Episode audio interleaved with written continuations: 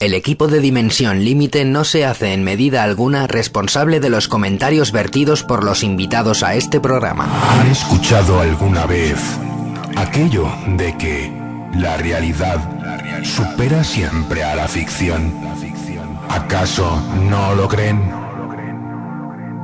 Pues pasen, pasen y oigan. Prepárense para iniciar un profundo viaje a los dudosos confines de lo insólito. Trazaremos ahora y por siempre las etéreas bases del eterno umbral de lo imposible. Atrévanse, pues, a cruzar la difusa línea que separa a este de otros mundos a través de la dimensión límite.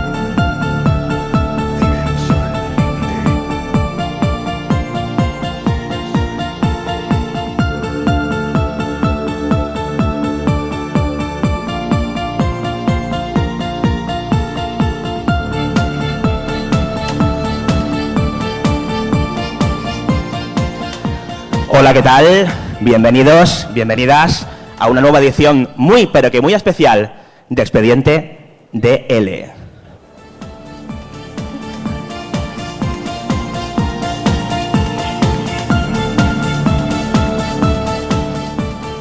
Pues aquí nos encontramos, digo, muy especial. Y acústica ya es rara, porque a veces este programa se graba en bares, parques, coches, discoteca. Bueno, hasta aún no, pero tiempo a tiempo. No, estamos en el auditorio Ágora del Magic Internacional. Y para que no se diga que estamos aquí tomándose el pelo, que se escucha esa gente, fuerte ruido.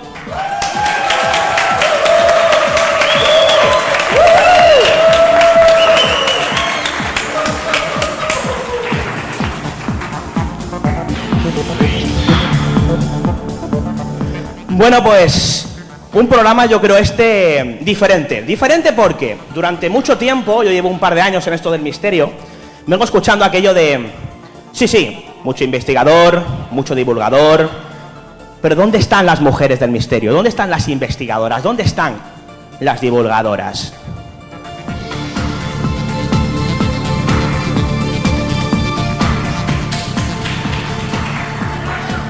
Pues vamos a escuchar algunas de ellas. Vamos a hablar de muchas de ellas. Historias que yo creo que os van a sorprender. Algunas son un poquito más dramáticas, otras seguro que os despiertan alguna que otra sonrisa. Pero lo importante, lo que una cada una de ellas, o al menos en muchas de ellas, es que, por desgracia, no son lo conocidas que deberían ser.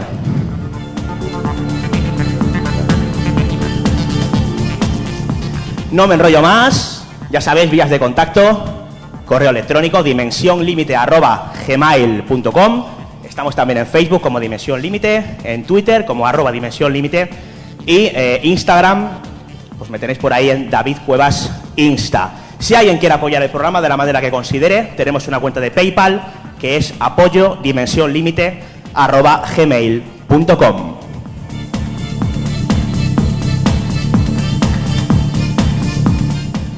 Sin más dilación, empieza este expediente de L muy especial.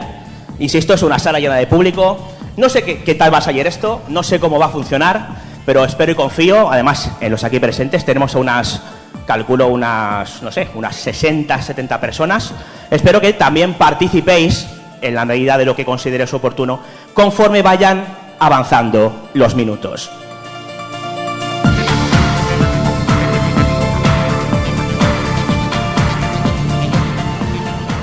Ahora sí que sí, comenzamos. Mujeres de lo insólito. Si crees que ser racional es mirar al universo a la cara y no acobardarse. Si opinas que donde hay duda hay libertad. Si piensas que es mejor encender una vela que maldecir la oscuridad. El ojo crítico es tu revista. Porque el conocimiento es el antídoto contra el miedo. Contra el miedo. El ojo crítico. El ojo crítico. Cuadernos de investigación para investigadores. Descárgatelo gratis desde www.elojocrítico.info. Y en las mejores páginas y blogs sobre anomalías. Sobre anomalías.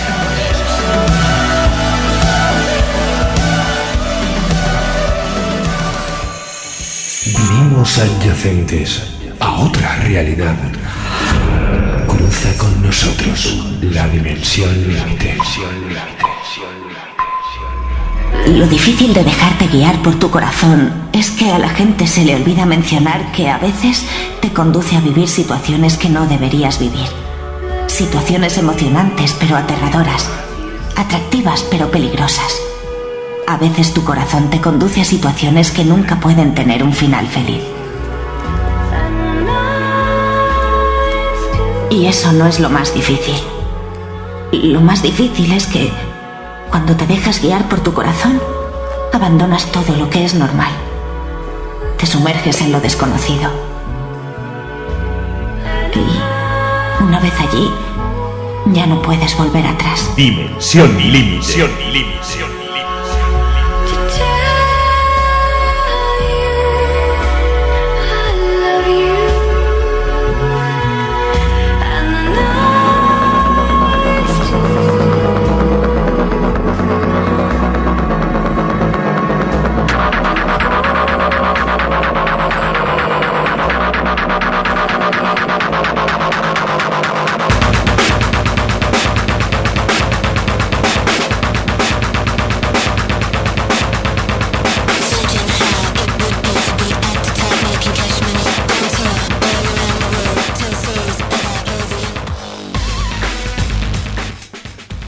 Bueno, pues eh, ya lo decíamos en la introducción. Especial Mujeres del Misterio.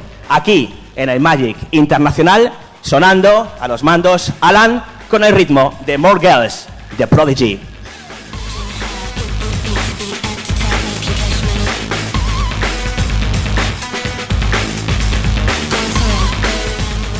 Y yo sé que esta sintonía eh, gusta especialmente a una, yo creo que a las dos, pero a una de las dos invitadas que voy a presentar a continuación. Marta Fontana, ¿qué tal? ¿Cómo estás? Muy buenas, David. Vaya musicón, no esperaba menos de ti. Hombre, por supuesto que sí. Muy bien, muy bien. y es que UA, las chicas son guerreras. Sí.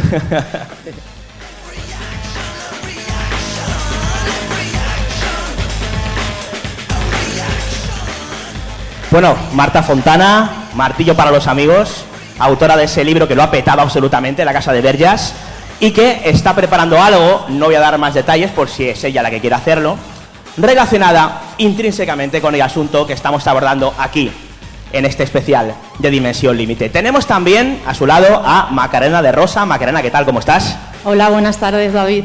Bueno, Macarena es la mujer de negro. No sé si sería adecuado presentarte así. A ver, técnicamente soy una mujer de negro. Sí, sí, además viene de negro, o sea que es que va todo...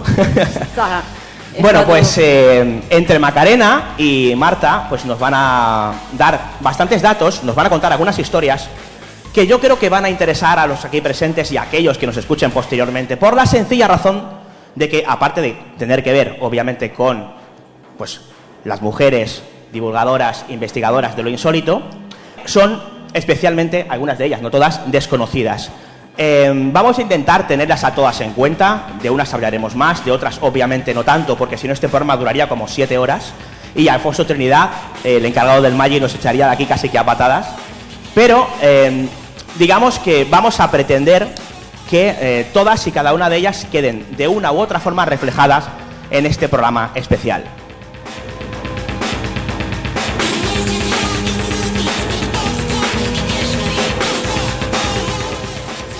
Sin más, ahora sí que sí, pues comenzamos con esas historias de las mujeres de lo insólito.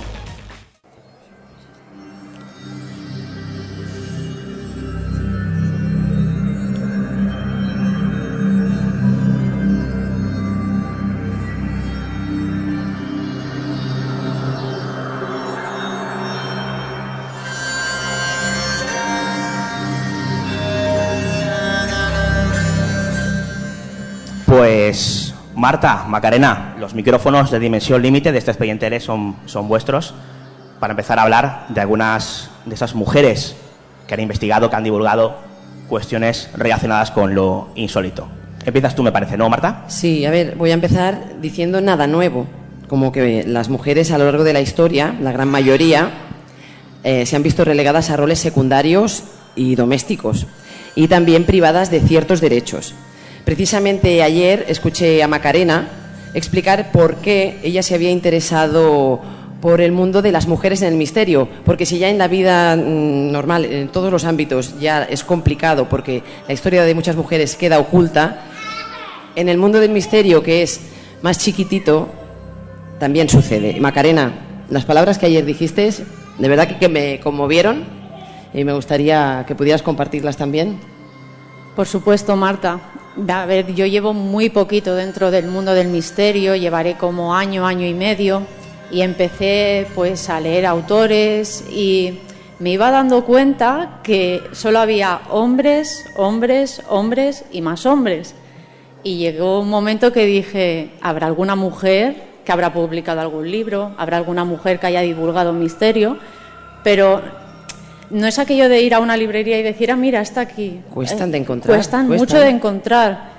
Y a final de año me propuse a, a buscar a esas mujeres y durante este año 2022 en mis redes sociales pues he ido hablando de algunas de ellas porque creo que también merecen un espacio dentro del mundo del misterio. Exacto. Eh, por ejemplo, yo ahora, si hacemos una pregunta así al aire, os, y vamos a, a ponernos en otro ámbito, por ejemplo, esto yo jugaba a estas cosas cuando iba a la escuela, imagínate, y ya, ya era complicado. Si me podéis decir tres mujeres pintoras. David, ¿qué? A ver, Frida Kahlo, seguro que todos la tenéis en mente, ¿no? Venga, Eh, bueno, yo, yo las cuestiones artísticas te las dejo Ya, a ti. no sé. que diga una que no te guste y ya liemos. Pero bueno, a mí sí que me gustan esas cuestiones y es difícil. Las hay, pero hay que buscarlas. Es difícil y son son súper famosas y muy, muy brillantes. Son mujeres excepcionales. Pero incluso algunas llegaron a cambiarse el nombre por uno masculino para poder acceder a educación, para poder eh, exponer en una, en una galería, en la literatura. Igual, tenemos aquí una muy, muy famosa, que es Catarina Albert, más conocida, una pintora, hay una escritora modernista como Víctor Catalá. David, ¿sabes dónde vivía? Sorpréndeme. Al lado de la casa de Verjas. No. Te lo juro. Pero tú siempre, tú Yo siempre... todo, yo no puedo, o sea, si yo hago una ponencia y no digo la casa de Verjas, yo no me quedo tranquila. En serio. En serio, en serio, es muy fuerte O sea, todo. hemos transitado por ahí tú y yo, Sí, sí, hace sí, un añito más o menos. Es un pueblo lleno de celebridades. Pues bueno, lo que os comentaba, por ejemplo, sin ir más lejos, J.K. Rowling, ¿la conocéis? Eh, Harry Potter. Pues a ella le aconsejan, mejor, obviemos el, Joanne, Joanna, porque eh, tal vez los libros escritos por una mujer no venden tanto. Y esto pasa en el 1997 en Reino Unido. Pues hay muchas mujeres del misterio que han publicado cosas con el nombre, por ejemplo, de su marido o de compañeros de su equipo de investigación o del ámbito relacionado con el que estuvieran. Por lo tanto, eh, como decías Macarena, cuesta encontrarlas, pero las hay. Y hay tremendas, tremendas. Y junto a mi hermana, yo Macarena te seguía, ¿eh? Te había oído. Porque claro, una búsqueda rápida en Google. Vamos a buscar, venga, mujeres del misterio. Venga, ¿no? dale, a ver. Bueno, mujer- bueno, lo que te sale, no te sale nada. No te sale nada, Vaya, nada. Luego tú ya puedes buscar otra vez la- el juego del trivial. Venga, tres mujeres del misterio. David. Bueno, tú, claro, tú me vas a decir muchas. No vale. Claro, pero si te digo unas, ¿por qué digo unas y otras no? Así que me, me escaqueo. Pero bueno. Bueno, venga, te digo tres. Venga, Eh, va. Venga, te digo tres. Eh, Marta Envid, Marta Marisol Envid. Roldán Bien. y Adriana Stop. Bueno, ¿Cómo se te han ocurrido así? Por, porque, Míralas. pues por, por- por dos motivos. Primero, porque me encanta lo que hacen eh, y segundo, porque las tengo enfrente. Muy bien, Y, ¿no? Y lo más importante, porque, porque dentro de unos minutos están aquí con nosotros también para hablarnos de su, de su experiencia, digamos, en este mundo de la divulgación e investigación de- del misterio. Todas ellas grandiosas. Pero, por ejemplo, mm, vosotros, así, lo primero que os viene a la cabeza, eh, Carmen Porter, por ejemplo, ¿no? Es una persona muy, muy, muy mediática, copresentadora de un programa de éxito absoluto. Pero vamos más allá, vamos a ver qué más hay. Entonces, eh, decidí, bueno, he decidido con mi hermana hacer un censo de mujeres en el misterio. Atención. Atención. ¿Y cómo funciona esto? Aquí he tenido problemas que he tenido yo que llamar a, Macarena también, a ver cómo podemos organizarlo, cómo podemos montarlo, eh, bajo qué criterios, eh, qué condiciones, qué, qué tenemos que hacer para, que, para poder montar este censo. Hemos pensado en, estas tres, en estos tres criterios. Sería una mujer con trayectoria demostrable en publicaciones, radio, televisión relacionada con el mundo del misterio a nivel de investigación o divulgación. Otra condición sería que haya ejercido, contribuido o participado activamente en España. ¿Y la tercera? ¿Cuál podría ser?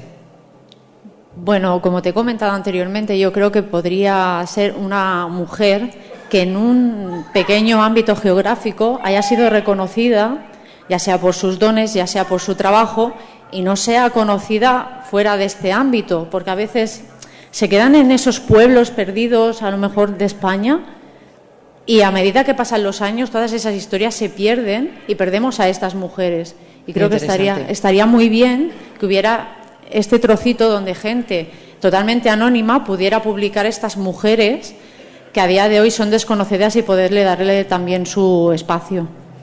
Me parece muy bien. Este censo es totalmente público, no hay ningún personalismo, no es mi censo, ni nuestro censo, ni el de nadie. La intención está todo en marcha. ¿eh? David, yo cuando esto le demos el pistoletazo de salida te avisaré, porque está como así gestándose. Me gustaría que cualquier idea, cualquier aportación que pudierais darnos será bienvenida. ¿Cómo se pueden poner en contacto con vosotras? Hemos abierto un mail que es las porque estaba ya pillado el otro, las mujeres del misterio arroba gmail.com, es sencillo. Bueno, y ya iremos viendo cómo esto se va gestando entre todos, porque creo que es importante dar visibilidad a estas mujeres.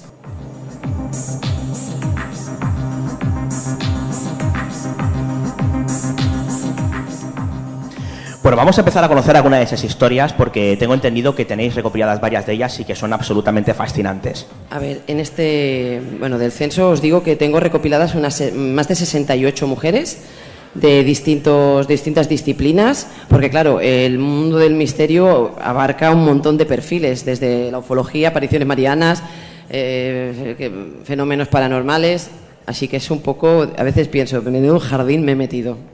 Espero salir viva de aquí, pero lo voy a intentar, porque cuando algo se me mete en la cabeza, allá que vamos. Nos han ayudado mucho, antes de empezar, David Cuevas, eh, Carballal, Manu Carballal. Manu Carballal tiene artículos interesantísimos en el Ojo Crítico por si los queréis consultar. Ellas, las mujeres de la investigación, número 35 del Ojo Crítico del año 2013. Es que no hay nada más que esto, ¿eh? os lo digo porque si vais a buscar en Internet vais a encontrar esto. Y a mí me costó encontrarlo que le tuve que decir, David, ponme en contacto con Manu y que me, dé alguna facilidad para poder conseguirlo. Bueno, radiofónicamente hablando, los compañeros aquí bien representados de Hombres de Negro también hicieron algo precisamente con, con Manuel Carballal, ¿no? Sí. Sí, correcto. Tenemos un podcast, creo que ya hace algunas ediciones, en el que participó Manu Carballal y también hace un recopilatorio de algunas de estas mujeres. Por si no queréis leer, pues lo podéis escuchar. Genial. También nos me ayudó mucho eh, Jordi Ardanui, que es un investigador catalán, que también lo mencionaste ayer. A, mí también me ha ayudado Jordi Ardanui muchísimo con una de estas mujeres y también con otros temas. Es un personaje fantástico y toda su obra está en internet, en las papeles. Bueno, eh, o sea, libre acceso absolutamente eh, exactamente. todo, todo. Una publicación se llama Papers de OVNIs, ¿no? Papers OVNIs, sí. Aquí, sí, Papers OVNI. Luego lo mencionaré porque voy a hablar de una mujer que sale en estos papeles y si quieres empezar tú, Maca. Bueno, venga. lanzaos, que está aquí la gente esperando a que contéis esas historias. Adelante.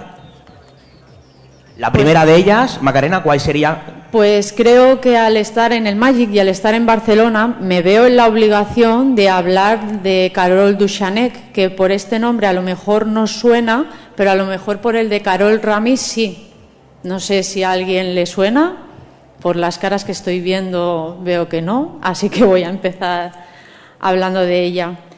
Eh, Carol Ramis no era española, ella nació en Viena en el 11 de noviembre de 1923, es decir, hace dos días hizo 99 años de su nacimiento, y ella llegó a España a través de la compañía teatral de los vieneses.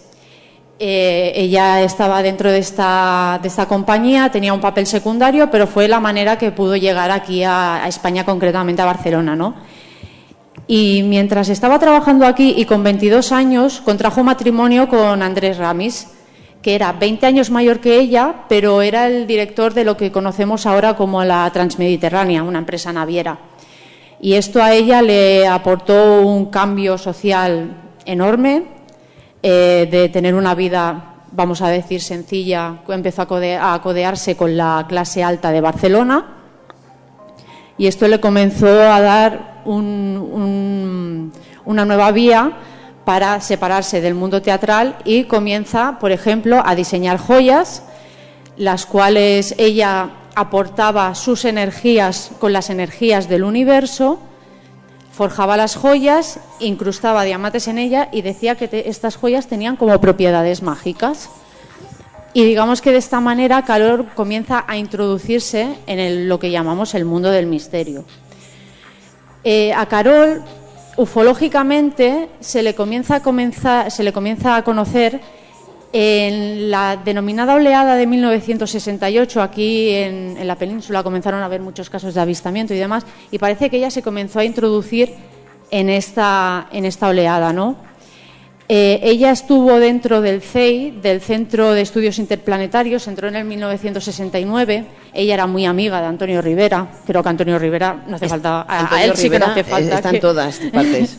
Antonio Rivera no hace falta que lo vayamos a presentar. Para empezar, hay un auditorio con su nombre precisamente aquí en Valle, justo enfrente, a unos 30 metros de donde estamos. sí. Y ella estuvo, estuvo trabajando, bueno, estuvo dentro de este centro, también estuvo, tuvo algún trato con la revista Karma 7, pero toda esta actividad, digamos, divulgativa se veía, se veía afectada por sus declaraciones, vamos a llamarlas polémicas, porque Carol, ella alegaba que era una contactada, que ella había, podía contactar tele- telepáticamente con los habitantes de Ganímedes, bueno, pues un planeta lejano, y podía contactar con ellos. Y esto a la parte más racional del CEI parece que no le gustaba.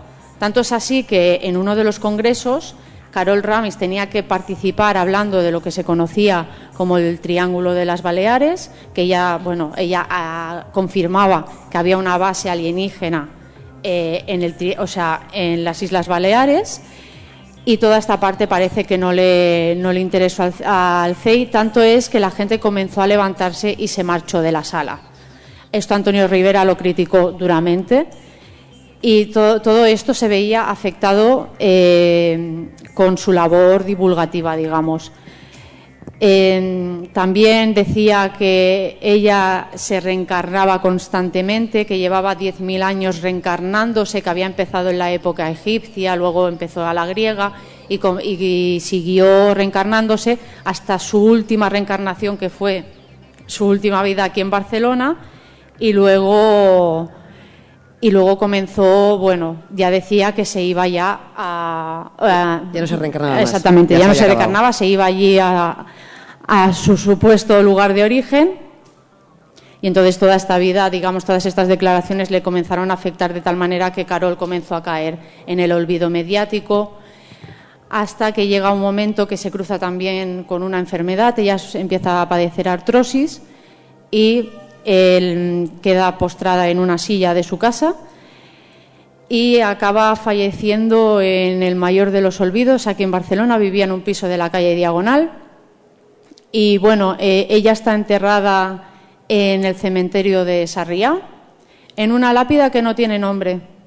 Eh, digamos, la lápida de Carol Ramis es un, un, vamos a decir, un tocho de, cemento y a menos de que entres en la web de Samantiris de Barcelona no vas a saber que está ahí enterrada. O sea, creo que no hay mayor representación de una mujer olvidada que, la de Carol en su tumba.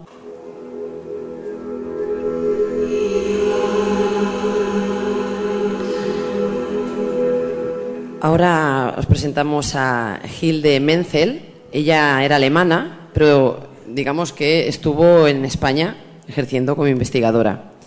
Ella está relacionada con el campo de la ufología y según un capítulo del podcast del Ojo Crítico, que ya sabéis, o sea, le he sacado petróleo porque lo he, lo he estado escuchando todo, el programa de La Voz del Pueblo de Radio Coslada de 1991, allí la entrevistan y la he estado escuchando y ha sido, ha sido muy entretenido.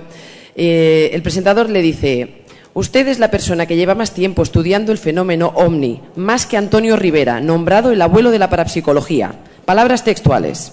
Esta señora entrañable, Sí. la Hilde Menzel, fue cofundadora junto a Fernando Sesma de la Sociedad de Amigos de los Visitantes del Espacio. El tema Buru. ¿Tú qué me puedes decir de Buru, David? Buah, Explícame. ¿Cuántas horas tenemos? no, bueno, Buru eh, es esa asociación que se hace especialmente popular años después de ser fundada porque empiezan a dar cobijo a unas extrañas cartas que venían escritas por habitantes del planeta Humo. ¿Os suena? Sí, ¿verdad? Pues si tenemos que explicar lo que es humo, sí que la haríamos parda. Y más en los tiempos que corren, en las Bueno, últimas tienes, semanas. tienes un podcast cortito, ¿no? Que habla sobre ello. Sí, bueno, el anterior programa que hemos... Bueno, anterior, no sé cuándo subiré este, ¿no? Porque hay como una acumulación importante de programas de, de expedientes de ley, pero el programa que subimos el pasado mes de noviembre, pues de seis horas largas, ahí pues podéis escuchar diferentes protagonistas, ¿no? Hilde Menzel, eh, yo tuve ocasión de entrevistarla para mi programa La Sombra del Espejo, el año 2007, eh, ya estaba muy mayor, ¿no? Eh, y la verdad es que nos contaba cosas muy interesantes. Cuando le preguntábamos por humo, decía humo para chimeneas, ¿no? Sí, esto lo he oído. Sí, sí, Es sí. muy típico, sí, sí. Y bueno, es, es muy interesante porque además ella era muy crítica porque digamos que en, en esas tertulias hizo muy popular un tipo llamado Alberto San Martín que venía con una especie de piedra que denominaba la piedra del espacio porque se le había legado un aparente extraterrestre por cerca de la, de la Villa Complutense de Madrid. Y bueno, hubo pues muchos ríos de tinta, corrieron al respecto de esta extraña piedra. Él fue allí, contaba una serie de cosas sobre la misma. Y bueno, Gil de Menzel contaba con esa, digamos, socarronería que la caracterizaba, que aquello era una tomadura de pelo. Quiero decir que no, ni eso ni lo de humo se lo tomaban demasiado en serio, al menos la propia Gil de Menzel. No deja de ser curioso cuando fue precisamente esta asociación fundada originalmente por, por Gil de Menzel, eh, la que, pues de alguna manera, años después dijera que lo de humo era algo de las chimeneas, ¿no? O sea, que no tiene nada que ver con, con un asunto extraterrestre. Mira, hay una anécdota que me encanta, muy graciosa, que explica ella, y significativa también, por el tema de... Bueno, os lo voy a contar a ver qué os parece. Ella vivía en Múnich eh, una temporada y fue a ver a una conferencia a Eric von Daniken, que eh, tenía una ponencia en la ciudad. Cuando terminó, Hilde se acercó a Daniken para decirle que iban a coincidir en un congreso de Acapulco. Y el señor Daniken, con- no sé, voy a intentar imitarlo, le dijo, ¿pero usted ya sabe hablar inglés? O algo así, le diría. La señora lo explicaba como, no fue un desprecio, pero como que la, mm, ¿no? así, como que la tuvo un poquito de menos. a lo Simpático, mejor, eh, claro, ese sí. aspecto que tenía también de una señora, bueno, la señora creo que hablaba como cuatro o cinco idiomas. Sí, sí, sí, Cuando fue el congreso de Acapulco, Claro, pero perdona, es que me, me incido en esto. Es que estamos hablando de que Buru se funda en los 50, ¿eh? Y esta señora fue la secretaria fundadora de Uru, años 50. O sea, que, no, que una mujer absolutamente adelantada a su época en lo que respecta a ser, hasta el punto de ser la fundadora de una asociación, independientemente del tema que tratara, ¿no? Pues cuando llega al Congreso de Acapulco, eh, llega al centro de convenciones y se encuentra al Daniken, eh, que no entendía ni pijolera de español, estaba totalmente perdido. Y fue ella quien se acercó y le ayudó. Así que a partir de entonces, como que se enterraron las hachas de guerra, hicieron las paces y fueron muy, muy amigos. Y nada, bueno, algo llamativo también de Hilde es que, eh, dicho de su propia boca, afirma que jamás vio un platillo volante. Bueno, pero sí afirma haber conocido a un extraterrestre. Sí, con el que tenía una serie de... De hecho, una anécdota, contaré una anécdota, desclasificaré una anécdota curiosa y es que estábamos haciendo el programa, estaba con mi compañera María Barbadillo, lo hacíamos en Radio Zuqueca, insisto, yo 2007, y yo estaba preparando algo relacionado con la siguiente llamada y tomando unas notas, y claro, yo veo que mi amiga empieza a, a llamar mi atención y yo haciendo el gesto de espera, espera, hasta que veo que empieza a pegarme patadas por debajo, digo, ¿qué pasa? Que escucho lo que está diciendo esta señora, que dice que tiene relación con extraterrestres, y ostras, y efectivamente ya contaba un encuentro que tuvo con un aparente ser extraterrestre, ¿no? Y contaba con absoluta naturalidad, o sea, Gitemense tenía esa capacidad de ir de un extremo a otro, de decir humo para chimeneas a decir yo he tenido contacto con alguno, con uno de ellos, ¿no? Yo una vez estreché la mano de un extraterrestre, lo cual no deja de ser curioso. Hilde Menzel eh, murió en el 2009, ingresada ya hacía tiempo en una residencia.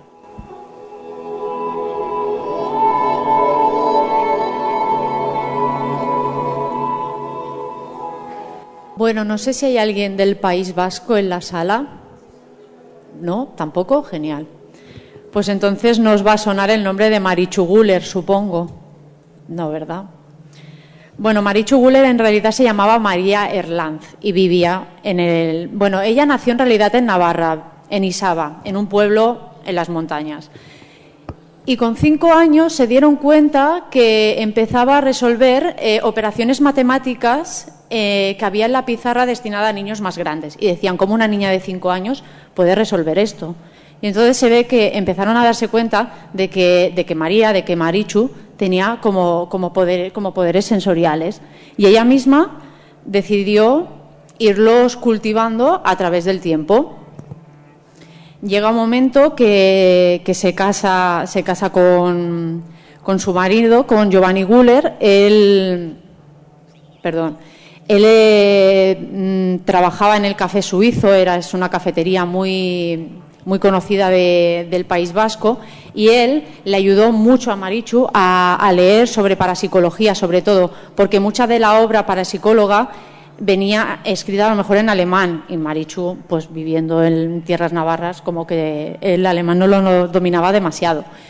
Entonces, eh, a través de él comienza a entrar en todo este mundo del misterio también. En, en bueno, llega un momento que tienen que abandonar el- la regencia del café suizo y deciden marcharse al, Monte Ulía, ahí en el País Vasco, y compran una especie de granja o así y deciden convertirla en una especie de camping. Y entonces allí se llama Bernina. Eh, y entonces allí deciden eh, que Marichu comience a, a- leer las manos y el tarot a los visitantes, pero de manera altruista. Esto es muy importante. Marichu no creía en el negocio del tarot. Es decir, ella siempre decía, no, eh, no, no confío en el, en el tarot pagado al minuto. Entonces, ella creó tres, eh, tres barajas del tarot para que la gente pudiera pudiera llegar a, est- a estas disciplinas sin la figura del intermediario. No creía en esta figura. Y entonces crea tres tarots y el, tercero directamente se lo crea a las, los dedica a las mujeres para que ellas puedan, desarroll- puedan desarrollar y leer el tarot. No sé, Marta, si te parece interesante la, la figura de Marichu Guller. A mí me encanta, la bruja buena, ¿no? La llamaban. Exactamente, le llamaban la bruja buena de Ulía, algo que ella no le gustaba para nada, porque decía que aunque fuera un mote cariñoso y divertido, no quería sentirse por encima de los demás. O sea, imagínate si llegaba a ser humilde esta señora que, decidi- que, que decía, no quiero ser más, más que nadie, ¿no? Entonces, eh, aparte de, todo esto, ella decía que podía detectar a las embarazadas, por ejemplo, que a través del olor podía detectarlas, que también podía detectar a la gente con cáncer, a la, a la gente que iba, a la gente que iba a morir. Y hay una anécdota bastante entretenida de Marichu, que se ve que van dos amigas a, a ver a su marido cuando ya está muy mal y le dicen, ¿cómo está su marido? Y dice, no, está muy grave y demás.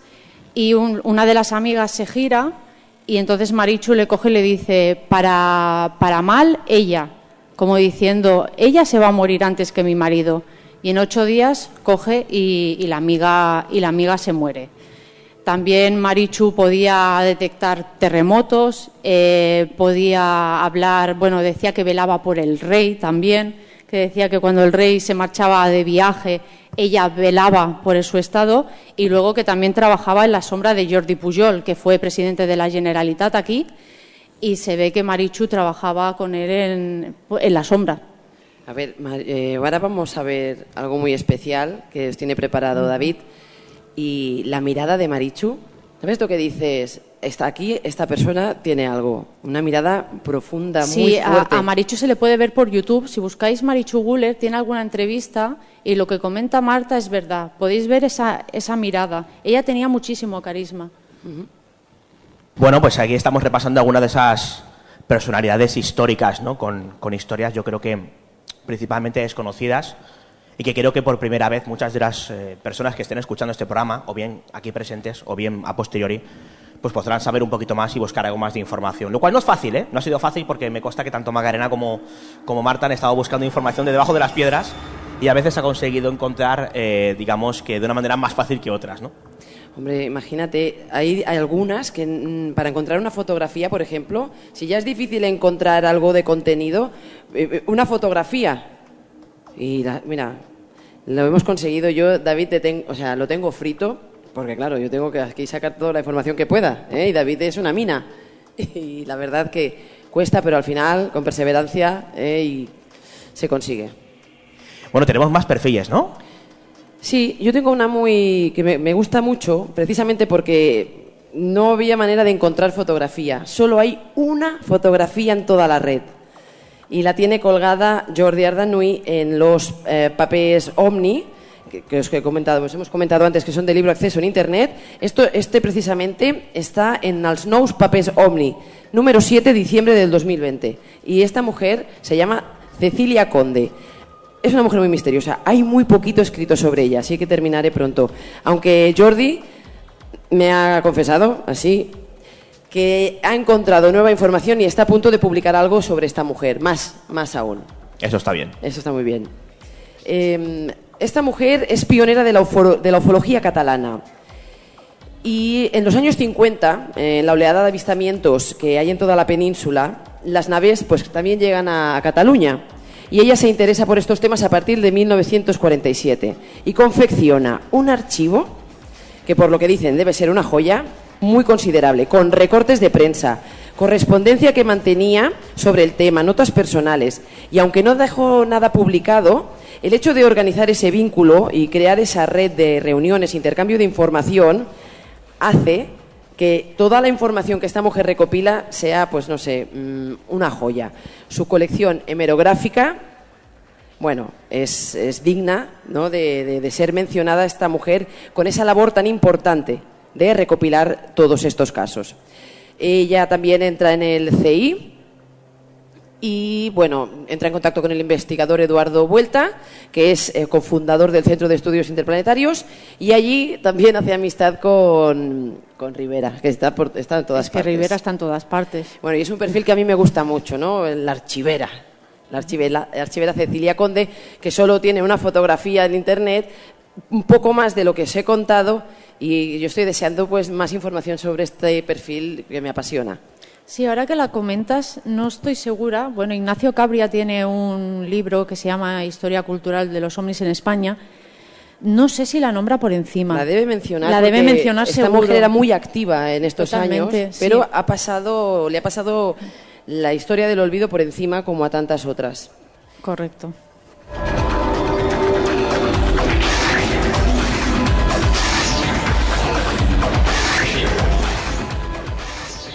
Bueno, seguimos repasando algunos perfiles porque yo hay una historia que a mí me ha fascinado porque me interesa muchísimo el personaje de los infiltrados.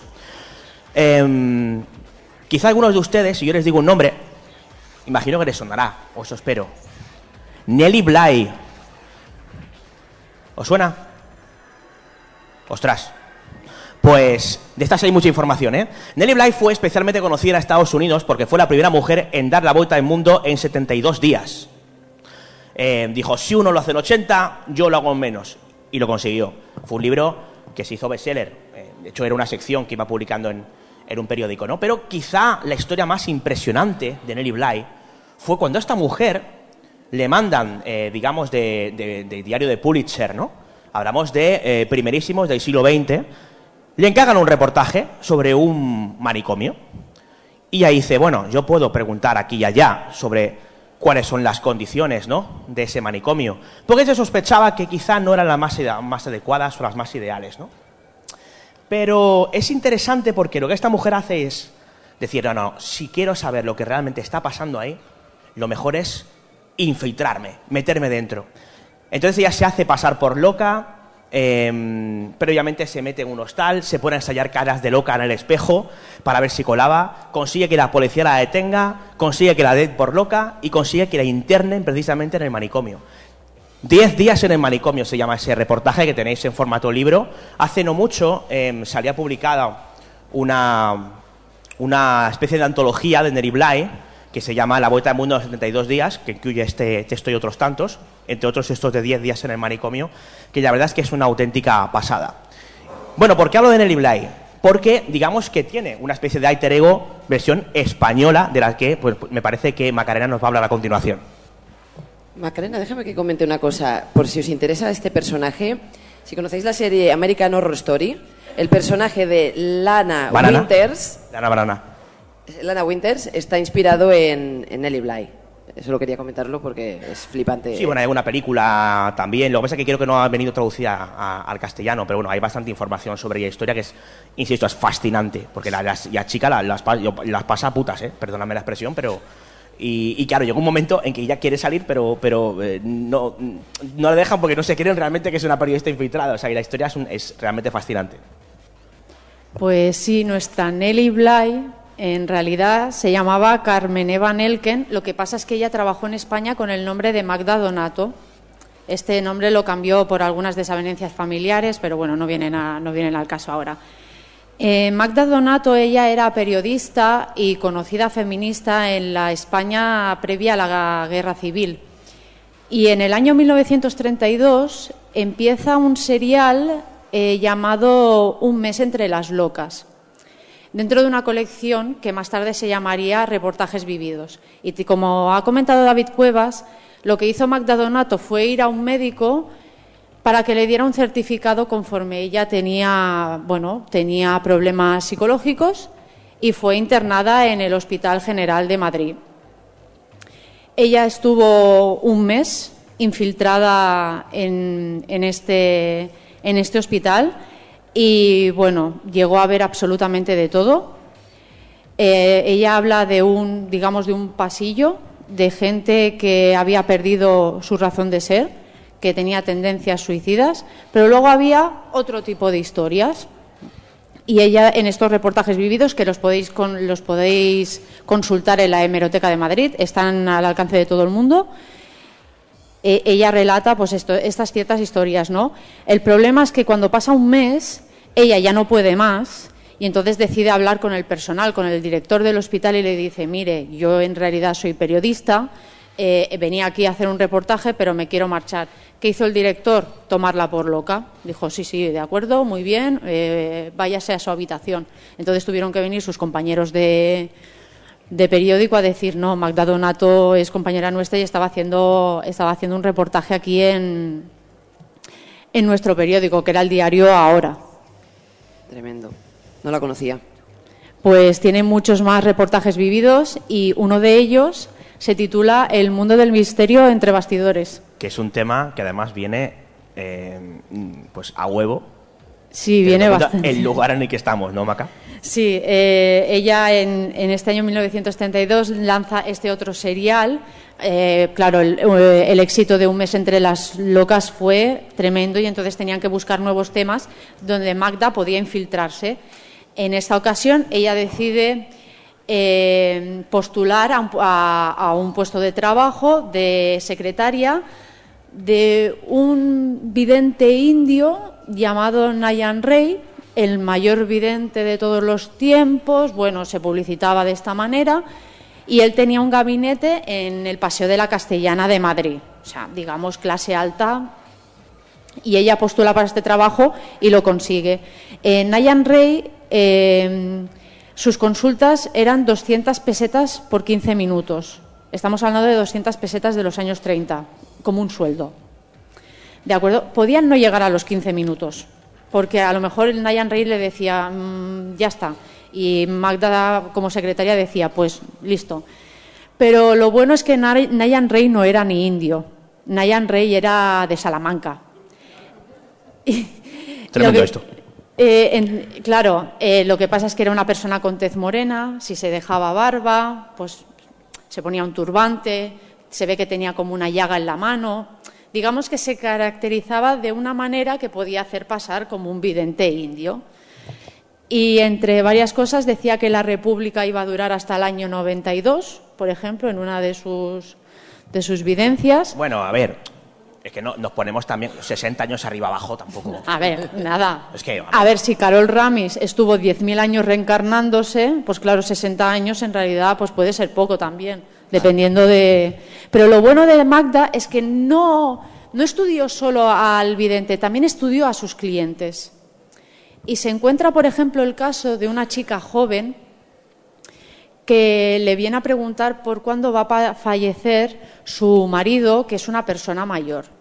Y entonces Na- Nayan Rey le dice, aún, aún le, queda vida, le queda vida a su marido.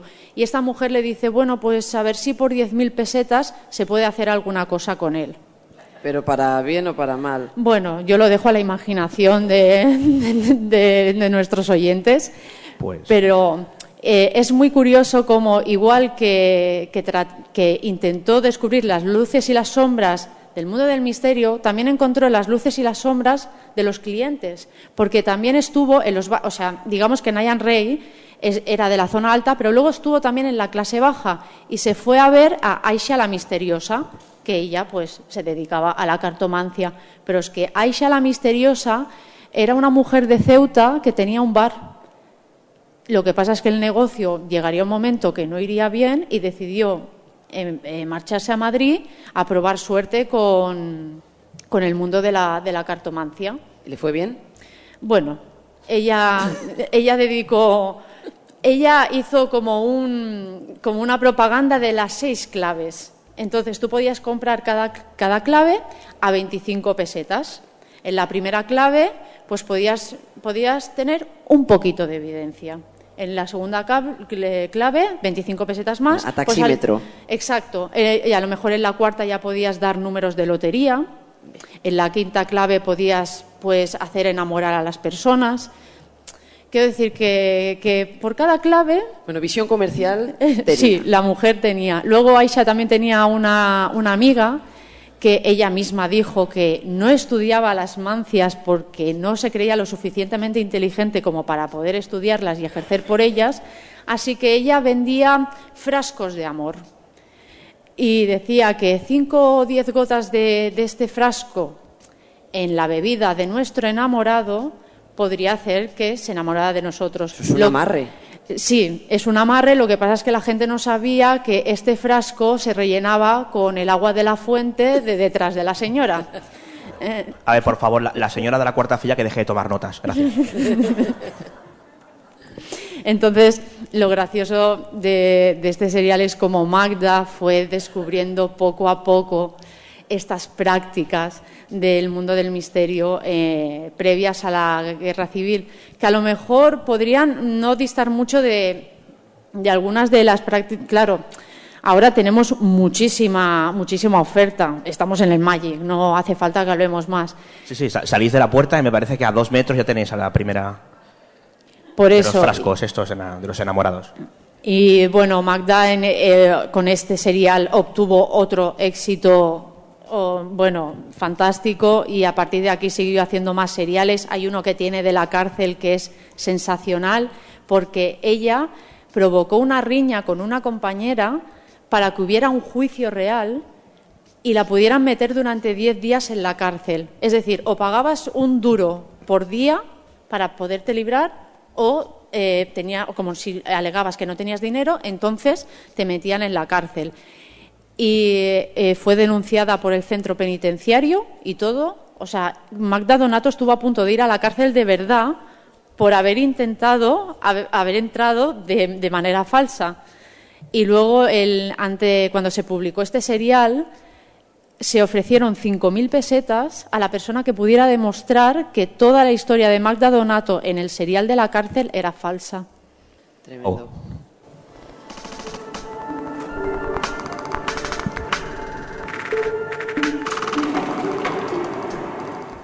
Y bueno, en, digamos, esta lista de mujeres misteriosas, desconocidas, de corte quizá un poquito más histórico, me parece que nos queda todavía a una de ellas de lo más interesante, ¿no, Marta? Sí, sé que te gusta especialmente porque yo a esta mujer no la conocía. Y claro, cuando te vienen disciplinas distintas, porque claro, sí, ufología, chamanismo, de repente aparece una, una mujer especializada en grafología. David me dijo esto, un encanto de mujer, alguien a que, a- o sea, que todo el mundo le gustaría tener cerca. Ella es eh, Rosa Turrens y esta mujer por las mañanas estaba en los juzgados pues haciendo su peritaje, su trabajo como grafóloga, pero por las tardes estaba con este círculo del misterio catalán pues eh, desarrollando una especie de lectura grafológica única que ella había diseñado, pues muy relacionada con temas pues más de deducir las personalidades, un poco más místico. Y bueno, no tengo mucha más información sobre Rosa Turrens, pero es un perfil interesante que pues que no teníamos. Yo cuando llega alguno que le digo a mi hermana, Tata, mira, nos llega una grafóloga, no la teníamos. Y Rosa Turrens, pues eh, la tenemos ya también en este censo. que desgraciadamente murió en el 2008.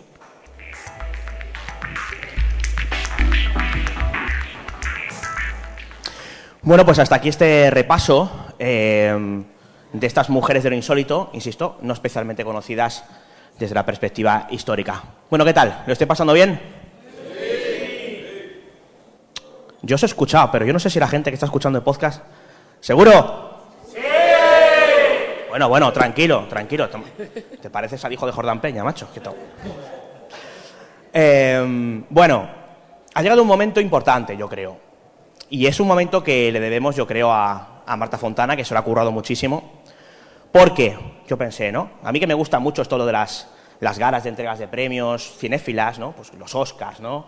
Eh, también los Globos de Oro, en lo que respecta al tema de las series, los Emmy. Hay una parte como muy emotiva en todos esos momentos, que es precisamente los In Memoriam.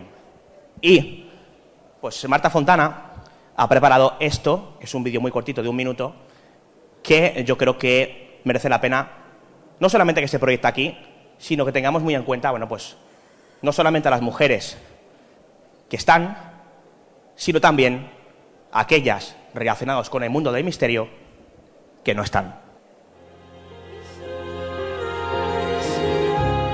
En este momento empieza un vídeo llamado Las mujeres del misterio. Es un in memoriam de las que ya no están con nosotros y hay imágenes e ilustraciones de Marta Fontana de Concha Labarta, Paloma Navarrete, Hilde Menzel, Marichu Erlanz de Guller, Carol Ramis,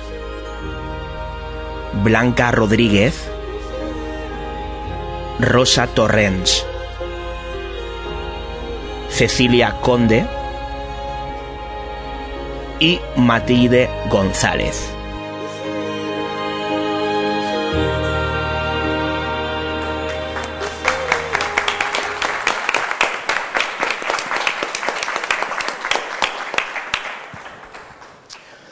Bueno, pues ahí lo teníamos esto. Obviamente no se va a ver en el podcast, pero consideraba que era importante ¿no? que lo pudieras ver aquí en, en Magic.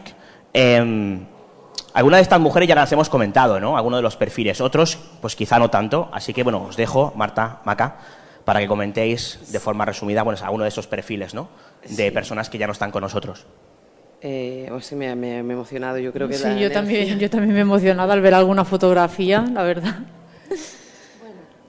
Bueno, chicas, hay, estaba- hay que, hay que recomponerse. Sí, sí, perdona. a ver, un poco de música.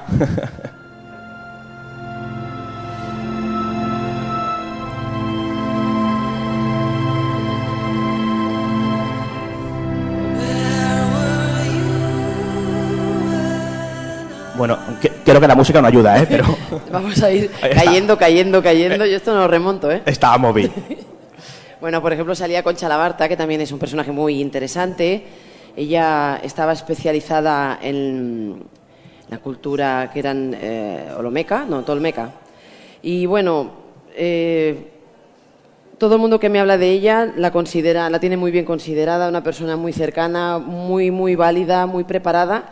Y hay una frase muy bonita que dice Manu Carballal, que es una mujer que decidió creer, que decidió creer en sus investigaciones, Bueno, en el vídeo también hemos podido ver a, a Palomar Navarrete, que bueno, nos dejó recientemente. Ella estaba dentro del, del grupo EPTA y participaba activamente en el programa Cuarto Milenio. Yo creo que allí es donde se la conoció más. Y bueno, eh, es un- digamos que es uno de los últimos perfiles que nos ha, que nos ha dejado, pero dentro de, todos esto, de todas estas mujeres creo que probablemente es la más conocida. Sí, y además teniendo en cuenta dónde estamos, yo creo que es pertinente, ¿no? También recordarla. Correcto. También me gustaría mencionar a Teresa Purqueras, que hoy no ha podido venir, que es eh, una periodista que se infiltró también en el mundo del satanismo y tiene un trabajo también excelente y me da mucha pena que no pueda estar aquí, así que le mando un abrazo enorme y mucha energía. Y mira, estoy aquí ahora mirando Mercedes Pullman, también es otro, otro personaje muy, muy chulo. Es una mujer eh, muy- también muy cañera. Ha, hecho estudios sobre ocultismo en la KGB, brujería eslava, ovnis en la URSS. Son perfiles muy distintos eh, y en- enriquecen muchísimo el panorama del misterio en España. Todas ellas están contribuyendo, haciendo historia en, en lo que es el mundo de la paraciencia y, y del mundo del misterio en España. Así que hay que agradecerles mucho todo este trabajo. No les tenemos que perder la pista. Hay muchas, ya os digo, a la que esto esté público podréis consultarlo y conocer a un montón de mujeres interesantísimas. Bueno, pues un aplauso para todas ellas.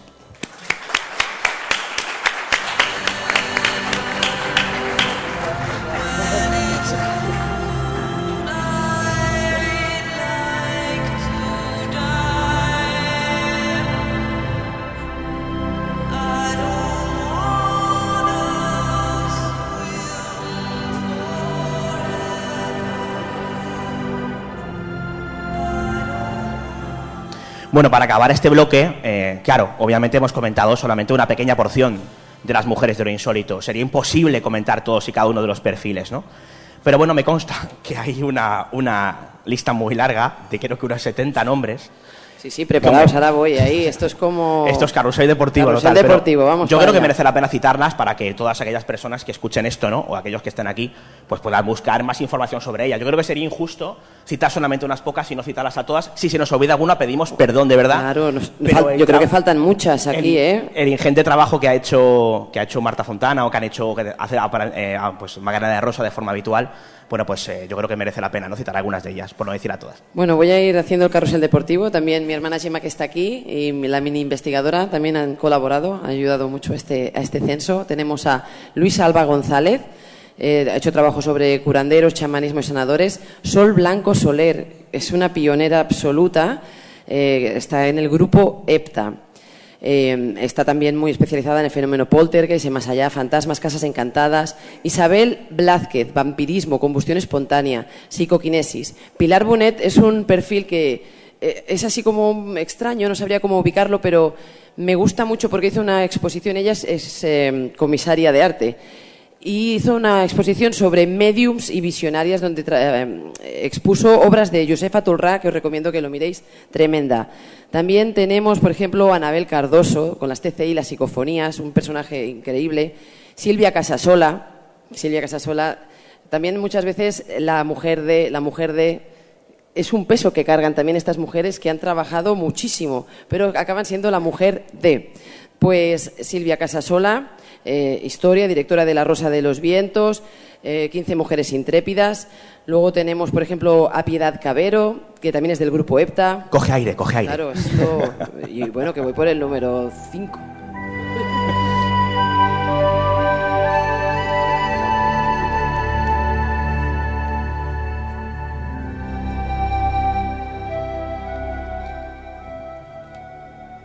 Bueno, aquí Marta Fontana me ha pasado algún a- a la- una de un trozo de la pequeña lista que tiene, ¿no? Para diciendo, tómale algo, ¿no? No, pero esto es muy interesante porque se dice, no hay mujeres en el misterio. Pues toma una lista de casi un centenar. Porque entre las que estés comentando y las que están en esa lista y las que habéis comentado previamente, yo creo que rozan prácticamente el centenar, ¿no? Digamos que una veintena arriba, veintena abajo. Sí, tenemos por ejemplo a Matilde Ras, que es grafoanalista científica, ahí es nada. Elena Rodríguez Olmo, que es una arqueóloga, de, bueno, está centrada en el mundo de las momias, de la ciencia, todo, o sea, una arqueóloga misteriosa, totalmente. A Blanca Rodríguez, que está relacionada con, bueno, sí, la mujer de JJ Benítez, entiendo, Sí, bueno, que Blanca, también. Blanca, uf, yo pude entrevistarla en 2008 y nos contó cosas muy interesantes, ¿no? Marta, ah, la verdad es que me preguntaba, ¿no? Se interesaba mucho por el personaje de Blanca Rodríguez, porque es quizá ya más desconocida, ¿no? A veces relegamos a la mujer de...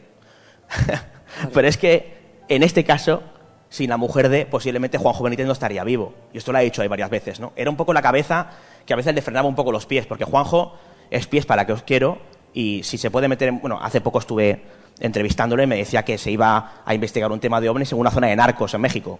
Pues seguramente si Blanca estuviera aquí le diría dónde vas, ¿no? Pero Blanca es un personaje súper interesante, ¿no? Que además, de hecho, conoció a Juanjo eh, mediante un grupo contactista relacionado con el tema de los ovnis, cuando el contactismo se puso muy de moda a mediados de los años 70, a raíz de toda la, esa fiebre del, del grupo Rama, ¿no? Bueno, podemos continuar con Mercedes Castellanos, em, de Mundo Desconocido. También tenemos Amalia Domingo Soler, espírita, feminista, escritora. Marta Envid, leyendas, tradiciones populares, también presentadora de Encants de Sinera. Bueno, tenemos aquí Beatriz Erlanz, también es un personaje que me fascina. Bueno, hay compañera de Dimensión Límite, de hecho. Sí, sí, gran Beatriz Hernández. Es que faltarían dos horas para poder describir todas sus cualidades y nos quedaríamos cortos. Tenemos a Laura Falcó, divulgadora, presidenta del Grupo Prisma. Iba a estar aquí, pero finalmente pues una, una serie de cuestiones personales no ha, no ha podido ser. ¿no?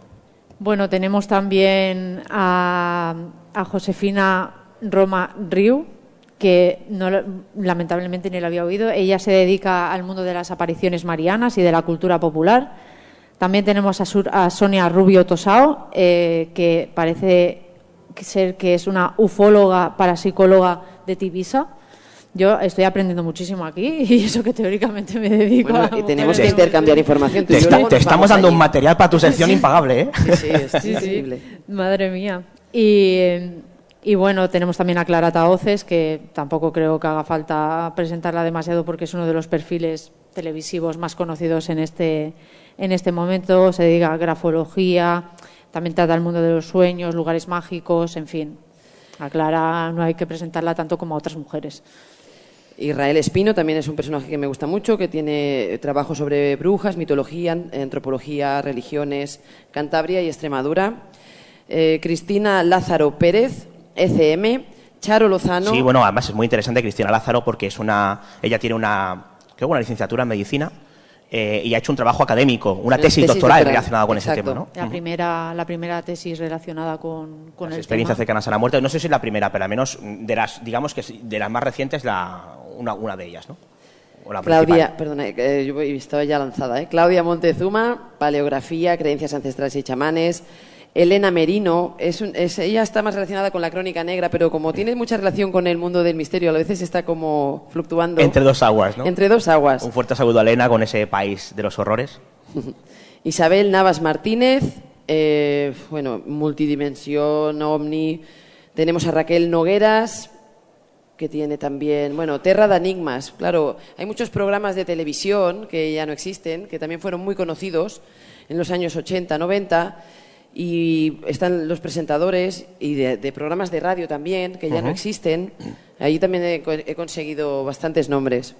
Tenemos Alicia Orea, libro sobre la maldad, el hambre, dimensión límite también. Sí, bueno, compañera de Dimensión Límite. Ya, ella está en otros menesteres, pero también hizo un trabajo interesante, ¿no?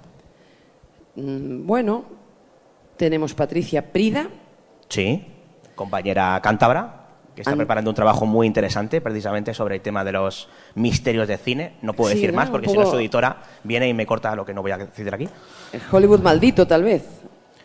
Ay, tú, tú, Yo- tú yo incentiva. me- yo me tú me quieres ahí. dejar eunuco. Eh, sí me gusta. Un aplauso para Marta, señores. Gracias.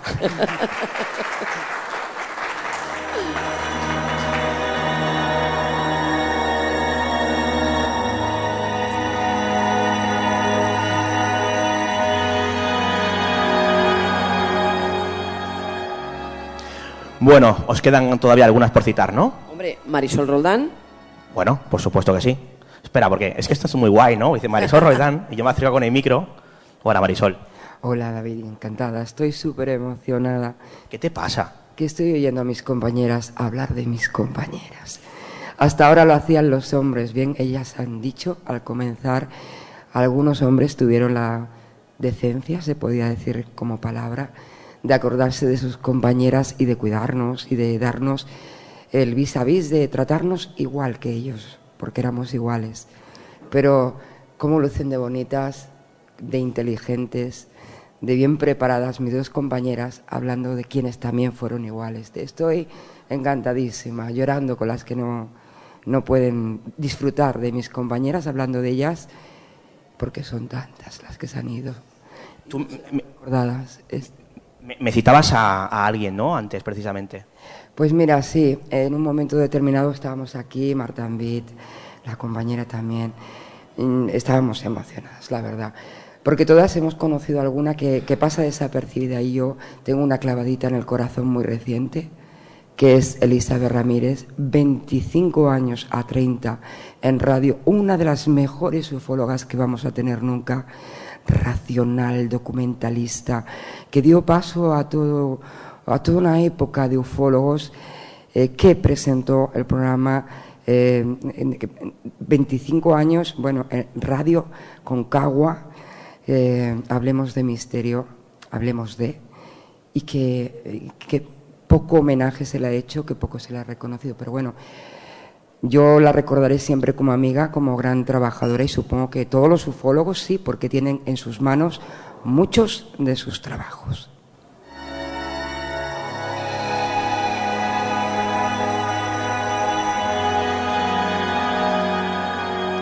Bueno, pues ahí quedan las palabras emocionadas de, de Marisol, ¿no? Chicas, quedan todavía, ¿no? Bueno, me he ido saltando algunas, ahora ya me he perdido porque esto aquí eh, ya, no puedo. Yo soy cantante de rock, a mí me has liado. ¿eh? Yo no soy periodista, que tenía que... Digo, no lo digas, digo, lo voy a decir. Yo no sé, pero yo soy cantante de rock, David. Y una excelente ilustradora también. Y me has liado, me has liado. Yo, Marta, si me disculpas un momento, has nombrado a Claudia Moctezuma. Sí. Ah, yo me veo la obligación de tener que hablar de Claudia. Ella es la mujer de Moisés Garrido eh, y ellos tienen un proyecto que es Paradigma 21 y eh, están tanto en iVoox, tanto en YouTube, eh, hacen una labor totalmente desinteresada, recuperando archivos, programas de televisión, de radio, recopilando entrevistas. Creo que Fonoteca de lo Insólito, ¿no? Es como se llama el, de lo Insólito, Videoteca de lo Insólito, si lo buscáis en, en YouTube. Es una labor totalmente desinteresada que creo que que a veces no, no, sale a, a relucir. Y, Claudia, ella está muy metida en este proyecto y me veía un poco en la obligación porque a mí me ha ayudado mucho a nivel documental, tanto Claudia como Moisés, y creo que era, bueno, es de, era mi obligación eh, hablar de ella y, y darle las gracias por todo lo que ha hecho a nivel documental por mí, la verdad sí, de hecho yo creo que Claudia, también Moisés, merecen un aplauso tremendo por ese trabajazo que hacen y que nos regalan en, en YouTube.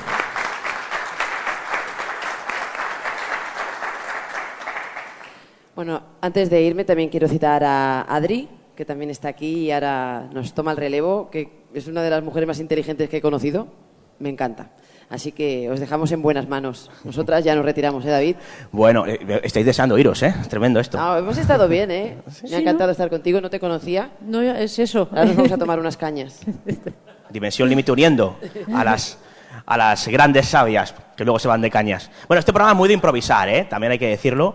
Eh, buah, es que han faltado muchísimas. Olga Canals, que, bueno, no ha podido venir eh, Sheila Gutiérrez, buah, es que hay muchísimos perfiles de, mujeres de lo insólito que están ahí, ¿no? Pilia Beijón, Seres Cult, Mado Martínez, Magdalena del Amo, Carmen Pérez de Raíz, Ana María Vázquez Ois, Alexandra Fernández, Charo Lozano, Patricia Arbías, mencionar también a Carmen Domenech, que junto a Teresa Porqueras y Laura Falcó estaban invitadas a este programa para participar presencialmente, pero finalmente no han podido asistir por diversas razones. ¿no? También citar a Rosa Rodríguez, Natalia Sotillos, Rosa Lafuente, Rosa Pérez, Tina Álvarez, Verónica Lillo, Davinia González, Estefi Fernández, Valeria Surcis, Miriam Expósito, Fátima Alcudia, Lorena Castro, Mar Rey Bueno, Kela Carrasco, Yolanda García, Carmen Fernández, Ana Esther Méndez, Mónica González, Irene Fernández, Inmar Güelles, Rosario Liebanas, Ada García, Alex Gara, Sonia Pasamar, Uf, bueno, cojo aire porque hay, hay muchas, ¿no? La lista es larga.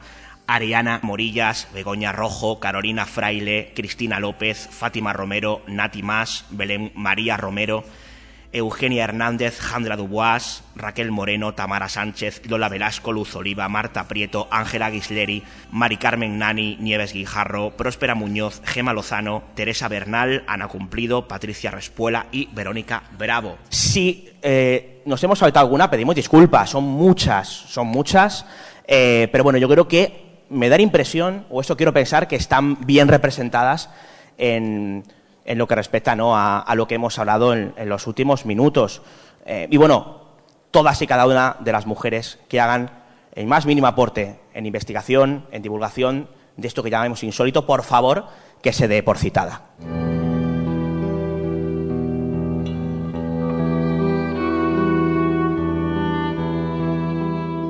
Bueno, pues Macarena, Marta, muchísimas gracias. Gracias a ti, David. Gracias, David.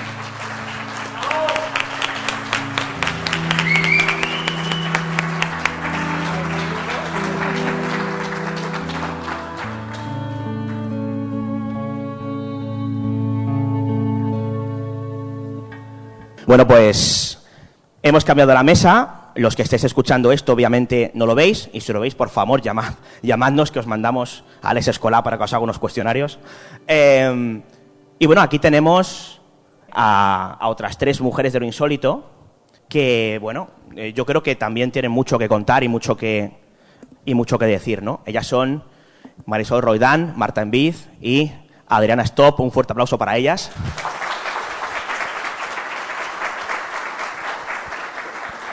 Hemos estado hablando bastante sobre otras mujeres que no están aquí, obviamente. Eh, han hecho un trabajo espectacular, tanto Macarena como, Marta. Pero claro, también había que hablar precisamente eh, aparte de que Macarena y Marta, obviamente, pues forman parte de ese listado, ellas no se han autocitado, pero bueno, ya lo hago yo. Ellas quizá llevan menos tiempo en la divulgación de estos temas, llevan un año, año y medio, quizá un par de años, pero claro, es que aquí tenemos a otros perfiles que llevan mucho más tiempo, ¿no? Yo creo que están muy bien representados.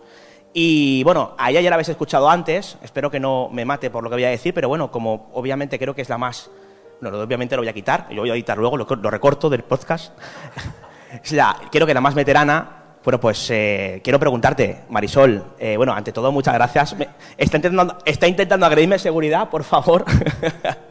muchas gracias por, por, haber accedido a esta, a esta invitación y, y, bueno, y muchas gracias, aprovecho para decir, por tu labor.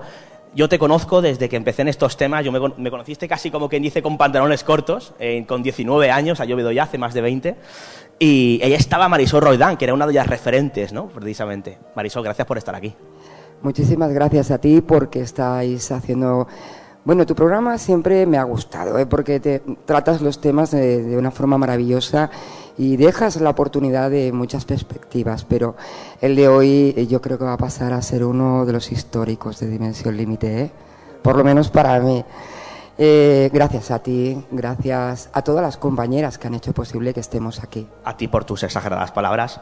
Eh, bueno, Marisol, ¿Cuándo empiezas a interesarte por todo esto? O sea, vamos a hacer un poco de, de, memoria, vamos a tirar de flashback. Es complicado porque realmente uno pierde, pierde, pierde ese momento en que se empieza a dedicar profesionalmente a esto, pero yo pienso que de alguna manera ya nacemos no con ese destino.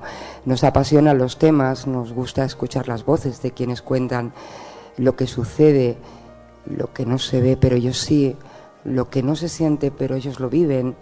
Y entonces llega un momento en que te tienes que plantear si tienes que comprobarlo por ti.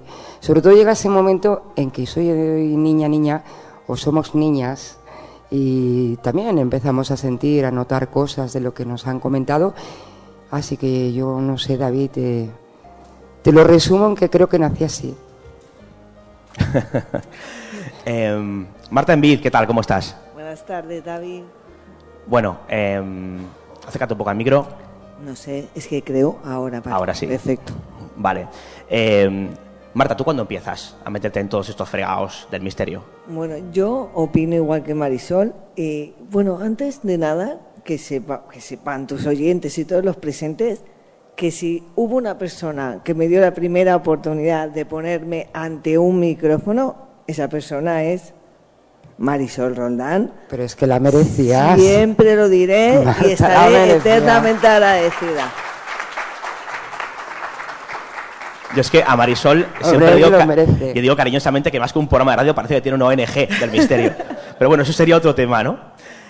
Allá por el año 2011, sí, a finales de 2011 Marisol me abrió su programa Años Luz y, y de verdad que me dio luz algo que ya llevábamos dentro, como bien decía, estoy completamente de acuerdo con ella. Es como un germen, un germen que se lleva adentro y en un momento determinado tú puedes coger el camino de la izquierda, de la derecha, pero si tienes que acabar en un punto determinado, que es otro muy diferente a esos caminos que has tomado en la vida, te llevará donde tienes que estar en el momento y con las personas idóneas. Así que creo que luego ya depende del entorno en el que te muevas. Tuve, he tenido una madre muy abierta en ese sentido. Eh, los programas de Fernando Jiménez del Oso, no, nadie me ha sesgado nunca, no los veas, que hablan de cosas extrañas. Caían libros de, de parapsicología, esos primeros libros que. Y luego, claro, cayó, Caballo de Troya, Juanjo Benítez, aquello se me abrió un mundo paralelo y dije, ¿esto qué es? Esto es, esto es magia. Yo sé que ahora se ve a Juanjo quizá de otra manera, pero aquello para mí fue maravilloso. Y así que el camino ha sido largo, duro, lo reconozco, pero, pero bueno, estamos siguiendo lo que... Y además es que estoy súper emocionada, lo siento mucho porque Marta eh, Macarena ha logrado de verdad que, emocionarme y, nada, es que creo que, soy una privilegiada de poder dedicarme a estos temas y soy una privilegiada de estar sentada ahora mismo con estas maravillosas compañeras que tengo, la verdad.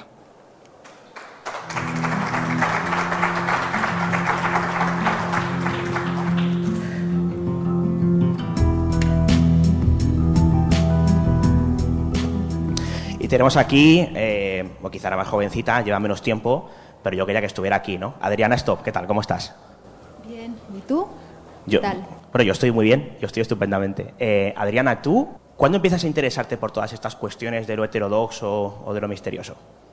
Pues realmente desde que tengo memoria. O sea, yo lo que recuerdo de cuando era niña es que mi padre, que es una persona muy racional y bastante escéptica, agnóstica, digamos, él se compraba, él decía siempre como divertimento, estas revistas del más allá y, temas de misterio. Y yo, a mí me provocaban como una doble, una doble emoción. Por un lado, una curiosidad y por otro lado, me daba muchísimo miedo. Yo recuerdo un, un artículo que, que publicaban todas las tipologías de, extraterrestres que había y tal. Y a mí eso me daba como un morbo de una curiosidad, que lo quería ver. Y claro, durante el día lo miraba, pero luego a la que bajaba el sol y se ponía de noche, mi cabeza iba a tope y, agarraba un, miedo. Así que bueno, desde pequeña y desde adolescente, ya en mi adolescencia, también siempre he estado interesada por estos temas del misterio y hasta el día de hoy.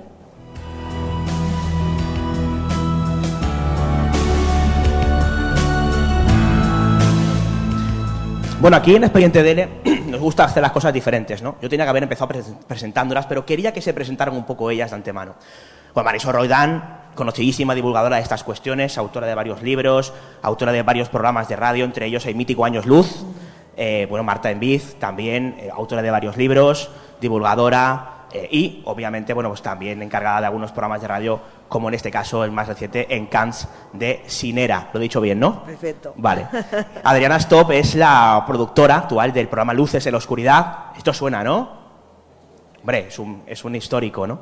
Eh, y que pues realiza labores de redacción y de producción y de hecho es casi que prácticamente la segunda voz porque muchas de las entrevistas que se realizan en el programa directamente las realiza Adriana y de una forma bastante admirable, ¿no? Desde mi, desde mi perspectiva. Eh, a ver, Marta, lo siento, pero es que me la has puesto votando. Has dicho que has pasado momentos duros cuando te refieres a lo que tiene que ver con la divulgación de estos temas. ¿A qué te refieres?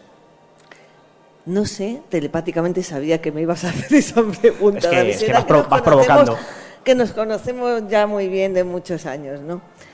Bueno, em, a veces yo creo que es subjetivo al fin y al cabo. ¿eh?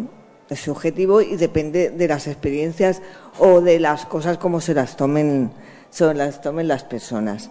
Pero a veces eh, ha sido mm, como una sensación de que o tu esfuerzo, tú sientes que tienes que hacer el doble de esfuerzo para que tu trabajo, tu trabajo, ojo, no tu, no, tu presencia, sino que tu trabajo eh, no sea, sea valorado o escuchado, ¿vale? Y eh, porque se han fijado previamente en otras cosas. ¿no? Voy a dejarlo ahí. No sé quien quiera interpretarlo, que lo interprete. Bueno. Esa es la sensación que he tenido. Por suerte, por suerte, esa percepción con el tiempo me ha, me ha cambiado, pero porque yo he seguido trabajando, dejando al margen cosas que eh, no es que fueran injusticias, pero sí que determinaban un poco que no te valoraban tanto como deberían tu trabajo. No sé si eh, Adriana o Marisol. y ahora ya mm, más tirado de la lengua, claro. ¿Identificadas con lo que está diciendo Marta? Bueno, yo creo en general que, que, este mundillo tiene que tener tiene un componente básico que es el vocacional, ¿no?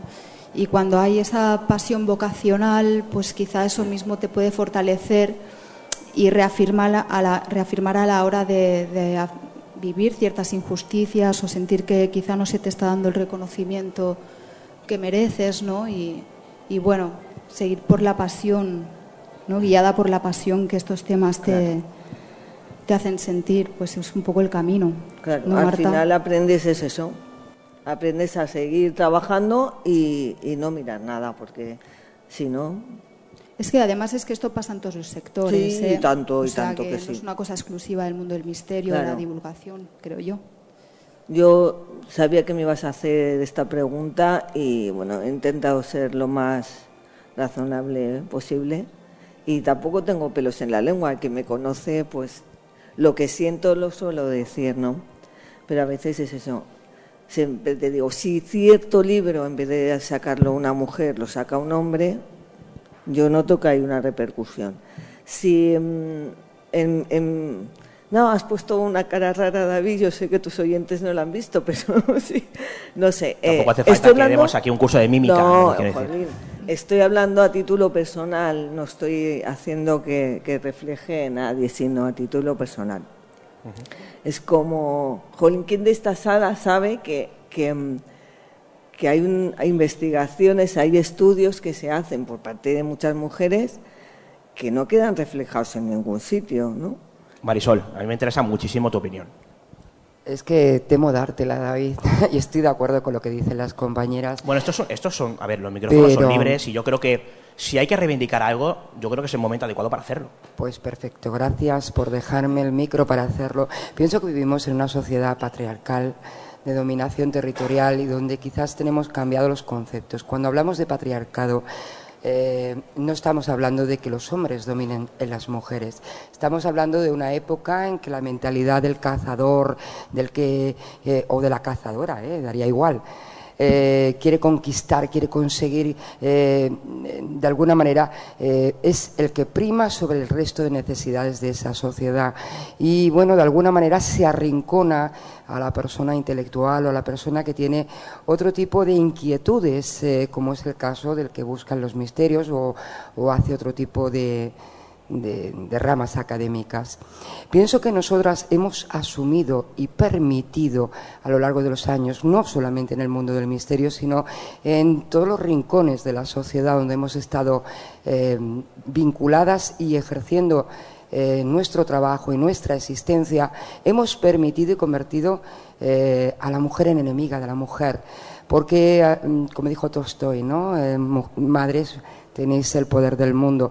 Nosotros hemos educado a una sociedad y esa sociedad ahora está cambiando, ahora está convulsionándose, provocando eh, divisiones y el mundo del misterio también lo está sintiendo. Y ahora el oyente, seguro, tu oyente, me debe de disculpar porque seguro que está pensando, bueno, qué parrafada feminista, como dicen, neo, neo qué, nos llaman neofeministas, de Matrix, no, no, sé. no, yo no soy nada de eso. Yo soy mujer, hija de mujeres e hija de, pa de padre, de hombre. Y entiendo que la igualdad es, es, obvia. ¿Qué pasa? Que es una igualdad muy bonita, muy filosófica, muy mística, pero hay un problema si nosotros queremos eh, tener pareja. Eh, hay una desigualdad biológica, es que tú tienes unos hijos y tienes que cuidarlos y criarlos. Cuidado, los padres también lo hacen. Pero nosotros, como decíamos antes, yo pienso que somos enemigas de nosotras mismas. Nos, nos, echamos más en la espalda. El saco nuestro va creciendo, nuestra sociedad nos ha educado, nos ha enseñado que tenemos que ser el 75% de esa relación y tenemos lo que ha dicho Marta tan perfectamente antes, uh, exigirnos el doble. Entonces, ¿Habéis vivido... todo esto ¿Habéis vivido circunstancias que se podrían considerar machistas dentro del mundo del misterio? Compañeras. Muchísimas, muchísimas. No, no, no, les estáis viendo, pero están pasando la bola unas a otras con, con, gestos, digamos. Muchísimas, pero tengo que decir algo y romper una lanza a favor de mis compañeros hombres. Siempre desde el principio, desde que entré profesionalmente en ese mundo me he encontrado tratada con igualdad, más que fuera en la sociedad, ¿no? Pero claro, siempre hay alguna persona eh, que tanto mujer como hombre, pues suelta alguna machistada o ese, no, no, esa educación rancia que existe y que tiene que ser cambiada, en el que, por ejemplo, dice, ah, pero tú, una mujer que te pregunte, ah, pero tú te dedicas a los misterios, haces tarot, ¿no? Eh, sí, claro, si me gusta el tarot y soy una mujer que me dedico a la investigación y además también me gustan esos temas, posiblemente lo habré estudiado, ¿no? Pero que todo se base en una parte del misterio que nos han dejado que es digna, ¿eh? Echar el tarot es súper digno y el que lo consiga hacer bien, magnífico. Pero nos relegan hasta, hasta en unos temas y sin embargo no en otros. Es, verdad, esto que dices es, curioso, porque... Mm, parece dar la, sensación de que hay menos mujeres que se dedican a la divulgación o la investigación de estos temas, em, pero en el mundo de las eh, ciencias ocultas y del esoterismo, el 80% de las que se dedican a ese mundillo, el 80, dicho de forma así como muy abuela por una, no he hecho un estudio de estos ya les escolar estadísticos, pero más o menos, eh, son mujeres. Pero es curioso, en lo que tiene que ver con la investigación o la divulgación, hay exponencialmente muchas menos mujeres que hombres. ¿Por qué creéis que pasa esto? Em, voy a compartir mi punto de vista. Yo creo que en general, ya sea por cuestiones, no voy a entrar si son biológicas, sociológicas, eh, culturales, pero es bastante obvio que en general la mujer está, las mujeres estamos mucho más conectadas con el mundo de lo emocional y entre nosotras nos es muy fácil hablar de emociones. Y quizá entre hombres aún les cuesta un poco más. Yo lo, a veces se lo pregunto a mis amigos más cercanos y no les veo a ellos tomando un café hablando de que esto me hace sentir así esto me hace sentir allá, que quizá es una cosa muy sana de hacer y muy terapéutica. Quizá las mujeres tenemos más desarrollado, por el motivo que sea, pues esta parte. Y quizá esta parte va muy conectada también con el mundo de la intuición y del, esoterismo. No sé qué, pensáis vosotras. Sí, vamos conectadas, somos mucho más emocionales. Yo también lo, lo pienso pero no, no, sé, en esta sala sí se han preguntado muchas veces cuántas personas dirigen o presentan un programa de radio que sean mujeres del misterio. Porque eh, dentro de un grupo de, bueno, yo me he encontrado, ¿no? cositas muy chiquititas de decir, bueno, eh, cuántas guías, yo que hago guías en rutas misteriosas, cuántas mujeres guías han habido antes que yo. Eh, no, ahora por suerte tengo compañeras, pero mm, no sé. pero, falta, mm, la, la imagen de la mujer falta en muchísimos ámbitos del misterio. Pero ¿cuál crees que es la causa? Que si, ¿por qué pasa esto? Claro que somos menos evidentemente. El hombre siempre se va, se va a ver más que la mujer porque somos, son más, ¿no? Pero, no lo sé, si es que yo, no, pero porque, hay, menos, pero porque hay menos mujeres que hombres. Pero a ver, a ver, es que no hay menos mujeres que hombres. Y yo creo que las compañeras eh, antes lo decían, no somos reconocidas en igualdad, no se nos dan las mismas oportunidades, pero ¿cómo vamos a ver menos si somos más en número? Eh, eh, quiero decir, somos iguales. El problema es que a lo mejor eh, nos cuesta, pues también por nuestras vidas personales, por eso que decíamos a nivel de sociedad, pero realmente también me he dado cuenta una cosa, eh, como pasa en el mundo de los hombres y mujeres, que es que somos más iguales de lo que parecemos, pues a lo mejor no somos tan, eh, no vamos persiguiendo tanto la fama o el éxito, no vamos empeñadas en proyectos y en empresa y en conseguir el programa único en el mundo. No, vamos más porque en el, hablo en caso mío, ¿eh? no puedo hablar por todo el mundo, pero porque realmente te gustan los temas y los vas viviendo, es parte de tu vida, lo integras en tu vida, conocer a otras personas, el que te cuente, pues. lo decía Andrea al principio, somos emocionales, nos pasa algo, queremos conocer testimonios que nos digan, y esto pues de alguna manera hace que nos bajemos del carro de la competitividad, de esa autopista que la, meta ahí está, y eso yo sí que lo veo y cuando se reúnen los hombres, ¿y en qué programa estás? Y, pues invítame, ¿eh? que yo, y oye, y nosotras decimos, ay, qué chulo, ¿y de qué temas hablas? No siempre se cumple, ¿eh? la regla no es 100% y estaríamos equivocándonos de hacer esta división, hay que reintegrar siempre. Pero si es más típico, yo me reúno, pero yo entiendo que estamos en iguala. En la actualidad tenemos que felicitarnos porque compañeros y compañeras estamos ya eh, en esa igualdad y ya estamos eh, de alguna manera haciendo lo que queremos, luchando y consiguiendo el mismo territorio eh, que los demás. Yo no sé si lo veis así, compañeras, pero yo pienso que ya sí, ¿no? Yo siempre que, me, he estado en, entornos de investigadores del mundo del misterio y gente interesada en estos temas, siempre me he sentido muy bien acogida. No sé si es que he tenido mucha suerte, pero la verdad es que en este sentido no tengo ni, ninguna queja. No sé cómo sería hace años, pero yo no me puedo quejar. Al menos ahora, no sé. Marta discrepa. No, no, no. ah, bueno, la cara que has puesto. También Marta lleva mucho más recorrido que yo. O sea, ellas todos son mucho más veteranas que yo. Yo llevo poco tiempo realmente en esto. Bueno, yo tengo que reconocer que, que tengo la suerte de tener muy buenos amigos, tanto amigos y amigos. Quiero decir, que, que, también están muy presentes y que también se acuerdan de ti y se preocupan por ti, como tú, David, ¿no? pero me refiero que, bueno, en algún momento determinado han habido cuestiones que sí que te han hecho preguntarte una serie de cosas, pero es verdad que la, las cosas van cambiando, van cambiando. Yo pregunto esto porque, claro, cuando llevas unos años en esto, pues escuchas esos comentarios, ¿no? Es que hay pocas mujeres, eso es porque se las haces de menos, hay machismo, hay... Yo estos comentarios los he escuchado y por eso quiero aprovechar que os tengo aquí precisamente para preguntar vuestra opinión, que creo que es la más válida de la que pueda tener cualquiera que a lo mejor no haya vivido circunstancias o situaciones de esas características. ¿no? A mí me gustaría hacer una, hincapié en que a veces, eso que he dicho antes, que a veces las enemigas somos nosotros, enemigas, las mujeres de mujeres, no es que nos, nos llevemos mal, ¿eh? normalmente no, no, creo que se ha entendido perfectamente lo que quiere decir. Pero también debo, debo, decir que cuando decía eso es porque nosotros nos hemos ido limitando. Voy a poner el ejemplo mío personal. Compañeras, no lo cometáis que cuando os dais cuenta habéis perdido una serie de años tremendo no son las decisiones personales, sino, por ejemplo, cosas que pasaban hace 20 años. Yo me acuerdo, y, encima no se evita nada, no se evitan malos comentarios ni nada. Pero yo me acuerdo que tenía equipos eh, de programa que se iban de viaje, que se iban, pues las reuniones de investigadores, David, que nos íbamos a Madrid, ¿te acuerdas? A hacer quedadas, luego investigábamos. Qué magnífica experiencia al poder compartir hombres y mujeres, todos, eh, esa, eh, esa pasión ¿no? por el misterio.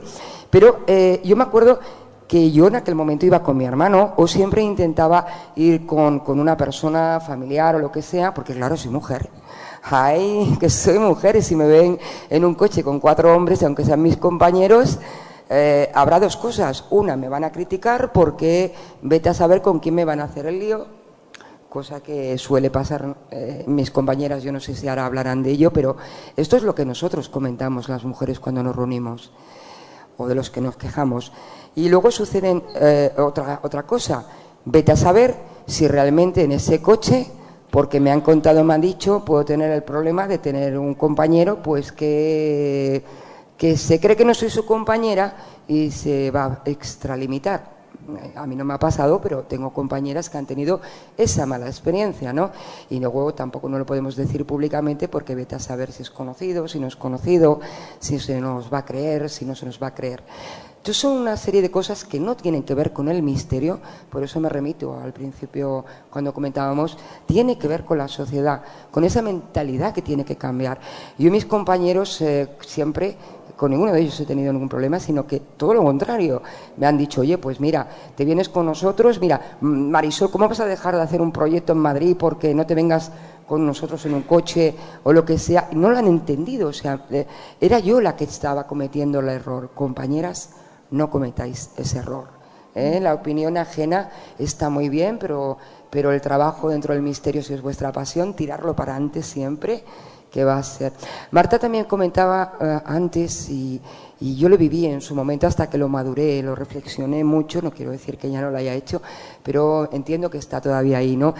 Falta de reconocimiento. Bueno, yo entiendo que en el mundo del misterio no estamos por la opinión ajena, estamos por esa pasión que tenemos de demostrar, de comprobar, de, de poder hacer una especie de, de, de, base, ¿no? De misterio y, y bueno, de alguna manera es verdad que durante, cuando comienzas, durante una etapa, estás como intentando, ¿no? El poder asentar la base de tu trabajo y de alguna manera dice, bueno, tengo que, que hacer un doble de esfuerzo. Estamos siempre bajo el objetivo, ¿no? De la crítica, de la opinión. Marta, nunca cambia esa, esa observación. Eh, tenemos que cambiar nosotras, vosotras sois muy jóvenes, pero somos nosotras, porque es que siempre habrá alguien que nos esté juzgando, siempre habrá alguien que esté limitando, y estará bien que lo hagan, están en su libertad de hacerlo, igual que nosotros estamos en la libertad de ir haciendo un buen trabajo.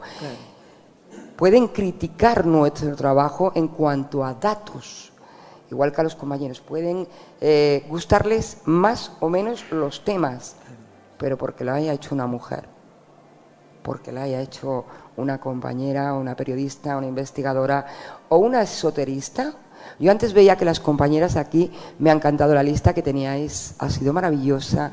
Sí que es verdad que luego hablaré con vosotras porque, eh, eh, bueno, tengo ahí amigas que creo que merecen la pena que estén con, con nosotras, si no yo en esa lista tampoco no tendré sentido porque tengo parte de ellas en mí. Eh, pero pero en esa lista me faltaban esoteristas que, por ejemplo, han estado aquí en el Magic, el caso de Rosana, eh, había periodistas, investigadoras, se han citado videntes, pero en el caso de Rosana o Nube de María o todas las que han ido pasando, que en ese momento en que entran eh, son muy conocidas y pasa un tiempo y también la gente se olvida de ellas, ¿no? Eh, más allá de, los temas que nos gusten más o menos, entiendo que, que deben de estar. Pero la crítica ahora cuando hagamos alguna estafa, algún fraude, lo que sea, pues estará bien que se nos, se nos juzgue públicamente, pero la persona tiene que disfrutar del trabajo y no podemos vivir pendiente de que seamos mujeres y tenemos que movernos como los demás. No, no, evidentemente. No, no, no, no, yo no estoy hablando de reconocimiento ni, ni de nada. Simplemente yo disfruto con, con lo que hago. He dicho que me siento una persona privilegiada de poder dedicarme al mundo de la comunicación, de la escritura, de todo lo que hago. Es decir, no es eso, es quizá pues detalles, pequeños detalles que yo he tenido la experiencia de vivir, pero eso no es indicativo de que haya sufrido nada exagerado ni, ni nada, ni cuente que haya machismo en el misterio ni nada. Yo me siento bastante arropada, pero que he dicho que el camino a veces es eh, es tortuoso a veces. Cada uno ha tenido sus experiencias, obviamente, y, habrá quien, no las haya vivido y quien sí las haya vivido. Yo creo que, no sé, yo creo que un foro de estas características es importante para hablar de todo, ¿no? Quiero decir, claro. tanto para lo bueno como para lo malo, ¿no? O al menos así es como lo hacemos en, en Dimensión Límite. Creo que todo tiene dos perspectivas, todo tiene dos caras, ¿no? Está muy bien hablar de una cara, pero ¿por qué no hablar también de la otra? Si es una realidad. Aquí no hay ningún tipo de filtro, ¿no? A ese respecto. Em, bueno, os veo muy atentos. ¿Os está gustando? Vale, em, ¿alguien quiere preguntar algo? ¿Comentar algo? Si es comentario, sí que os pido brevedad, por favor. Y si es pregunta, bueno, pues mientras no paséis de los... ¿Cuántos son los, los caracteres de Twitter? Creo que andan por los 200 y pico, pues suficiente. ¿Alguien quiere decir algo, comentar algo? Vale, ya tenemos a alguien por aquí. Hola, ¿cómo te llamas? Alberto. Alberto, cuéntanos. Yo quisiera saber, lanzo una pregunta para las tres, ¿vale? Em, quisiera que me, hablarais un poquito del misterio de la sociedad actual en la que vivimos actualmente. Quisiera que me dijerais un poco em, hacia dónde vamos, ¿vale? Como, sociedad. ¿Y qué misterio eh, encierra, pues esto, ¿no? La sociedad en la que vivimos. Yo creo que el mayor misterio es cómo puede ser que nunca aprendamos en el sentido de que estamos a 2022 y estamos viviendo una guerra como las que hubo en, el siglo XX. ¿no? Para mí el mayor misterio es eso de, que, de cómo puede ser que el ser humano tropiece siempre con la misma piedra. ¿no? Y las lecciones éticas o espirituales que deberíamos obtener de las experiencias que vivimos históricas y, parece que no aprendamos nada. Supongo que todos más o menos lo compartís, no sé qué, qué pensarán ellas, pero así en, en, el concepto entre misterio y sociedad me viene esto a la cabeza, o el ser humano, ¿no? yo también opino que, que, no aprendemos de los errores ni de la historia y estamos condenados a repetirlo continuamente, ¿no? Así que vamos directos al desastre absoluto. lo, que pasa es que me, da la sensación de que este tema es unisex, ¿eh? sí, sí, totalmente. Vale, ¿alguien quiere comentar algo más? ¿Preguntar? Bien. Tenemos a Marta Fontana. ¿Qué tal? Hola, ¿cuánto tiempo? Hola, sí, hacía tiempo que no te veía, que no hablaba contigo. Yo solo quiero decir una cosa que la tenía antes en la cabeza y se me ha ido. Y es que por el hecho de ser mujer parece que tenemos que demostrar más valía. Siempre es lo mismo. A mí me pasa en la música. En el rock pasa algo parecido, ¿no?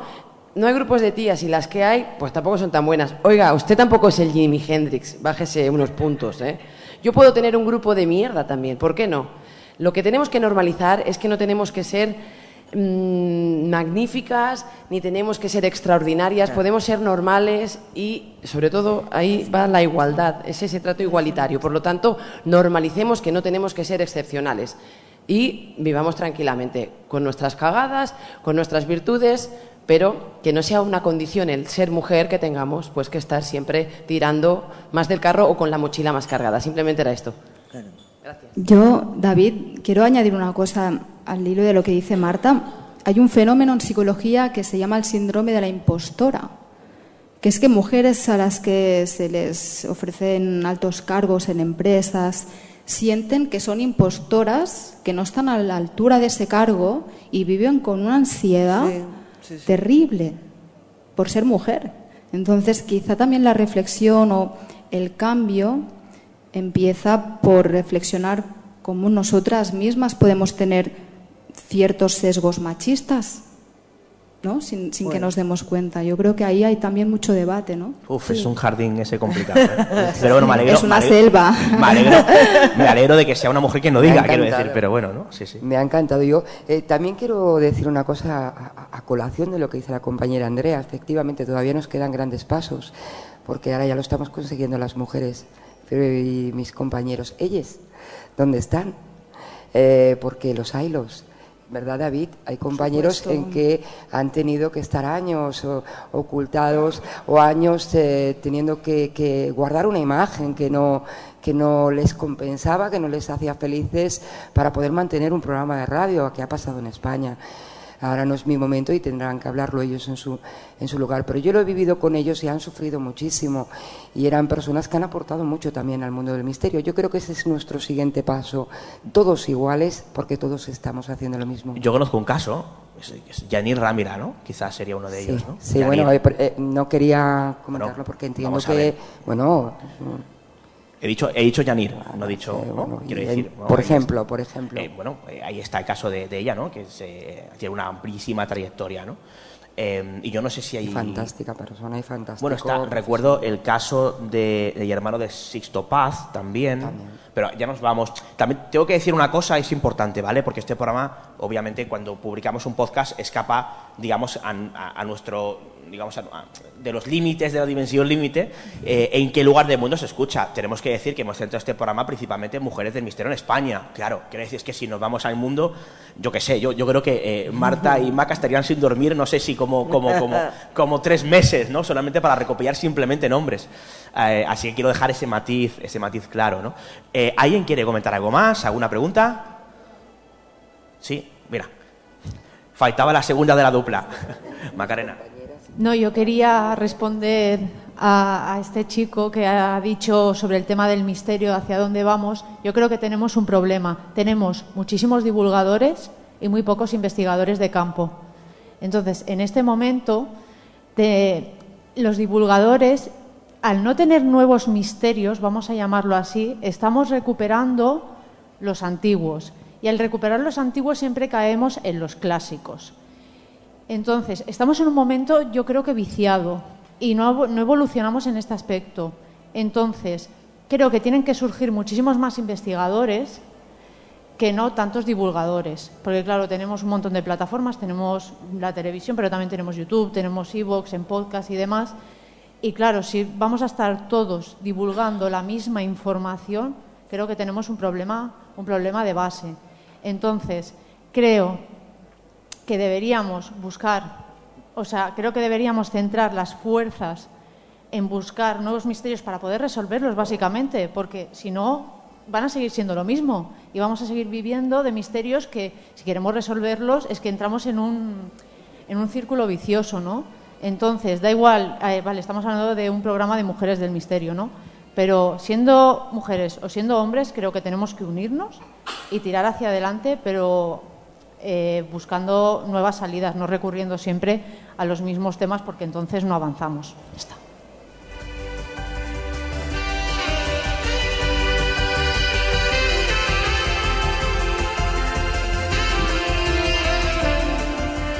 Tenemos para que esta cuestión. Hola. Hola, ¿qué tal? Eh, ¿Te llamas? David.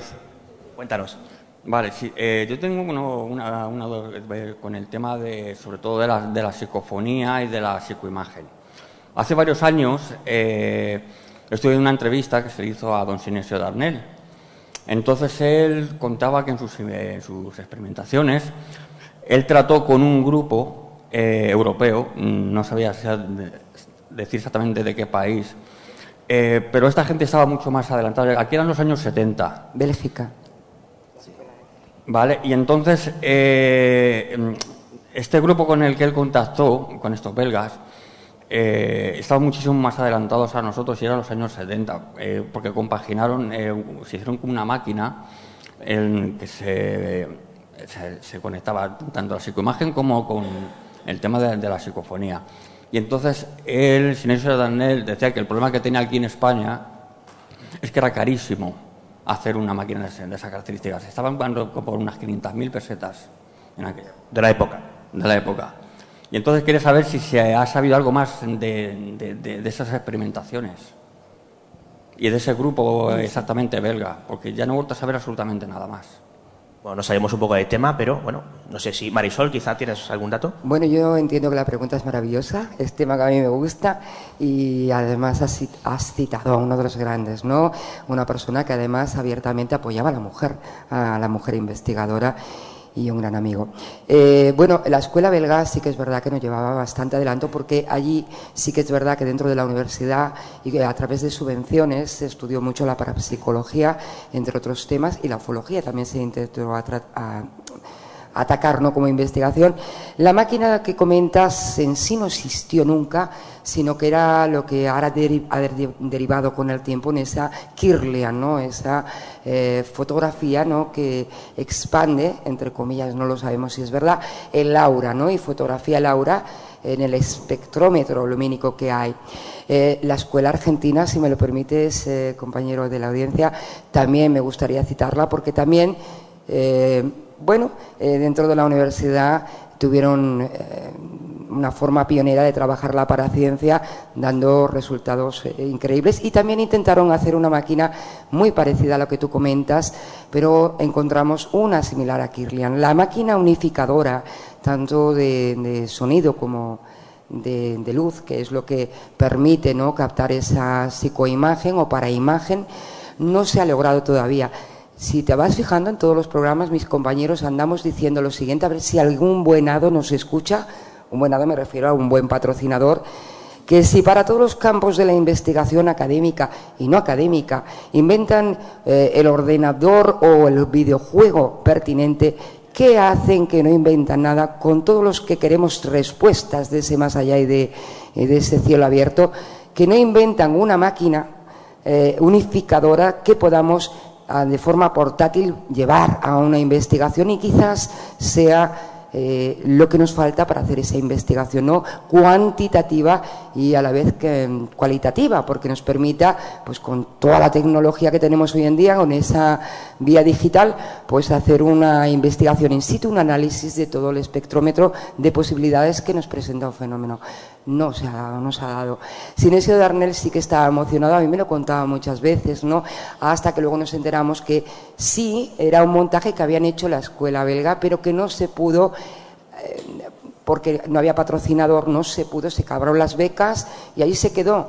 Y terminaron sacando una parte que era la Kirlian, mientras el matrimonio Kirlian lo sacó, mientras que él, eh, pues. eh, pensó que alguna vez iba a conseguir esa máquina, pero Sinesio de Arnet ya montó una máquina en su casa y tenía una habitación entera para ese registro psicofónico en el que realmente conseguía cosas muy interesantes. A veces conseguía gatos y él decía, no, son voces, Marisol, pero eran gatos. Yo, yo entiendo que eran gatos y podíamos discutirlo eternamente, ¿eh? era una cosa. Eh, pero bueno, yo me salía a tomar un café con su mujer y hablábamos de hadas los dos y luego volvíamos. Pero ojalá, ojalá inventaran esa máquina. Queremos un guayo, un ape. No nos importa una, qué marca, pero alguien que apueste. Porque eso que vemos en televisión de los Ghostbusters, de los programas estos americanos, es todo, es todo como las guerras que inventan en el mundo. Mi compañera decía, la guerra, sesenta y tantas, y eso parece que solo nos importa una. Nos hacen, nos venden un escenario y no existen máquinas que consigan captar un, espectro, un fantasma ni un ovni. Estamos en ello. A ver si... Comentas... Donativos, donativos. Estos cazafantasmas norteamericanos, ojalá y solamente fueran norteamericanos, ahí, ahí lo dejo, ¿no?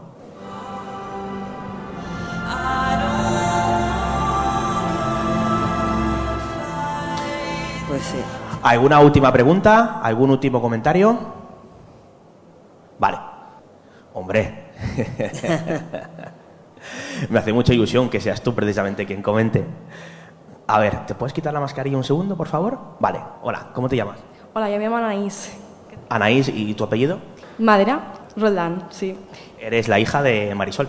Sí, la verdad es que sí, soy hija y, soy afortunada, debo decir, eh, no solamente porque aquí, bueno, estáis hablando del ámbito profesional, pero yo que, que, vivo con ella todos los días, pues debo decir que además a nivel personal eh, y las personas que le conocéis más de, más de cerca lo podéis saber.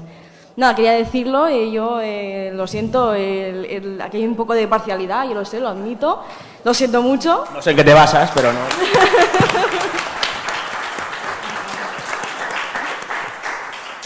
Bueno, no me voy todavía, ¿eh? Porque te voy a preguntar un par de cosas. Eh, ¿Tú estás, bueno, has acabado ya antropología? Sí, ahora mismo me estoy intentando doctorar. Si es que algún día consigo doctorarme y acabar la tesis doctoral. Bueno, tú tenías una sección en el programa de, tu madre eh, y de tu tío, ¿no? de Años Luz. Recuerdo una sección en el año 2005, 2006, que se llama Me gustan los misterios. Sí, cuando era muy, muy pequeñita, pues eh, bueno, el, título lo dice todo. Eh, como mi madre y mi tío pues eh, siempre hablaban de, esos temas en casa, yo creo que gracias a, ellos yo conseguí pues tener esa curiosidad por, por lo que es lo que no lo que no se acaba de conocer, lo que no se acaba de entender, siempre he tenido esa curiosidad por, o, o, cierto hambre. A mí me gusta entenderlo como un hambre por saber cosas y eso yo creo que me lo han inculcado ellos y sobre todo mi madre que está aquí presente. Eh, ¿Sigues interesada en temas, digamos, de, misterios, tanto anomalías? Sí, eh, lo que pasa que ahora mismo eh, yo creo que lo, hago desde otro enfoque, que es la antropología. Em, creo que es exactamente el mismo interés, solo que quizás de un, enfoque diferente. ¿no? a mí me gusta, sobre todo, pues conocer las voces, pero es decir, las voces de los protagonistas, las personas que lo están viviendo, pero desde un punto más externo, quizás. No sé si lo se acaba de entender un poco la idea. Sí, bueno, Macarena decía eh, que hay mucho divulgador y poco investigador de campo. Yo creo que si en algo se parecen los que vamos persiguiendo misterios sobre el terreno y los antropólogos, es precisamente en esa labor. ¿no? Así que yo te animo a que enfoques a poder ser, aunque sean tus ratos libres, la antropología, para convertirte en lo que seguro serás una excelente investigadora de campo también de las anomalías. Pues muchísimas gracias. ¿eh? ¿eh? la verdad es que a mí me gustaría hacerlo, eh, a, ver qué, qué depara el futuro, pero a mí me parece muy interesante todo lo que hacéis y bueno, yo os animo a, todas, las mujeres que hay aquí, a ti y a, todo el mundo que se dedique a esta cuestión del misterio, a, seguir trabajando, a hacer esa labor también, no solamente de divulgación, sino también de trabajo de campo, porque me parece que es muy interesante. Eh, pienses lo que pienses, estés dentro del misterio, estés fuera, me parece que es eh, interesante tener en, cuenta, eh, em, digamos, ese interés por el más allá o por, por esas cosas que nos acaban de conocer, que no son tangibles que a lo mejor no se ven a simple vista, pero siempre es interesante tenerlo en cuenta. Bueno, tiene tablas, ¿eh? ¿Cómo se nota que eres hija? Un aplauso. Gracias, Anaís. Ah, bueno, tienes una pregunta. Sí, sí, por eso eh, te decía, muchas gracias. Em, nada, eh, me ha parecido muy interesante. Eh, mi más sincera enhorabuena a vosotras, a las que ya no están aquí. Eh, y bueno, eh, también eh, gracias como mujer, eh, David, eh, porque me parece que todo lo que sea celebrar eh, lo que es el, rol de la mujer eh, y valorarla y valorar sus, sus trabajos, su mérito y su esfuerzo, me parece que siempre eh, debe tener lugar en cualquier ámbito, no solamente en el mundo del misterio. Así que mi más sinceramente enhorabuena. Y que, nada, mi pregunta, ya voy directamente, eh, intento no enrollarme más, que bastante lo he hecho bastante. Eh, habéis hablado un poco de, de actitudes, eh, incluso discriminaciones un tanto machistas, podríamos decir, en esta sociedad patriarcal que, que habéis comentado. Y a mí me gustaría preguntaros eh, por, una cuestión más mm, positiva, quizás constructiva, es decir, si existe ese machismo eh, dentro del misterio, que tampoco estamos acusando a nadie, entiendo, eh, me gustaría preguntaros por justo lo contrario, ¿no? aquello que se construye, es decir, la sororidad. ¿Habéis encontrado alguna compañera que os haya motivado, que os haya apoyado en esos momentos más difíciles o no tan difíciles, no hace falta que, que hayáis tenido momentos tan duros, eh, o habéis encontrado que os habéis podido apoyar en, en otras compañeras en ese sentido? Muchas gracias. Bueno, pues adelante. Os pido brevedad, por favor, porque estamos ya en los últimos minutos. Yo sí, y discutiblemente aquí tengo que nombrar a una persona que nos ha nombrado, que para mí ha sido también un pilar fundamental en algunos momentos vividos, y es María José Fernández, de Divulgadores de- del Misterio.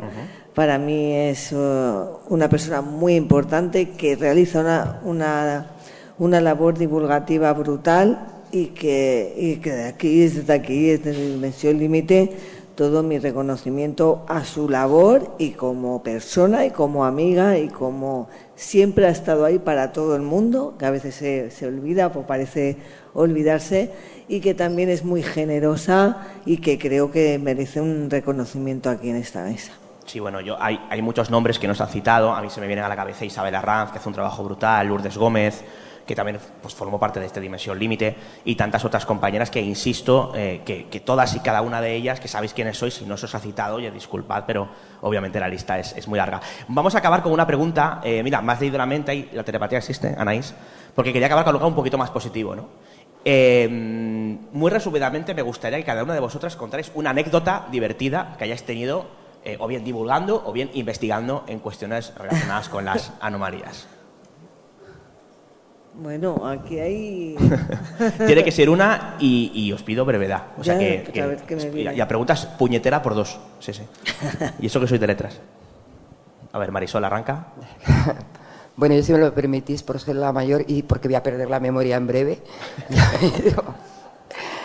Mm, Primero decir, que, ah, ah, comentabais antes, eh, estamos hablando de mujeres individuales, pero ¿sabéis todas las que hay metidas dentro de los grupos de investigación? Que son mi orgullo, las nuevas generaciones que están ahí con maquinitas intentando por las noches, pues a ellas también, desde aquí, porque se lo merecen, aunque no sepamos sus nombres, ¿no, David? Sí, bueno, a ver, sí, insisto, si es que eh, evidentemente lo que, lo que se ha demostrado es que al final hay más de los que pensamos, ¿no? Y evidentemente no se puede citar a todas, es imposible, ¿no? Por eso las compañeras han cogido aquellas que han hecho una, digamos, una divulgación más contrastada de, eh, al menos hasta donde ellas han podido llegar en esa investigación documental, ¿no? Pues todas y todas va por ellas lo que me pasó y ahí cometí yo el error, pero garrafal. Eh, yo estaba hablando antes de que mm, no, que no opinen, que si los demás no te juzguen, que si tal. Lo hice yo. Debo confesarlo que fui culpable. Llegó a una, investigación, era un- una especie de palacete eh, bastante bien mantenido, no una, una semi-ruina, pero bastante bien mantenido, y me encuentro un grupo de mujeres sentadas, todas ellas, en círculo.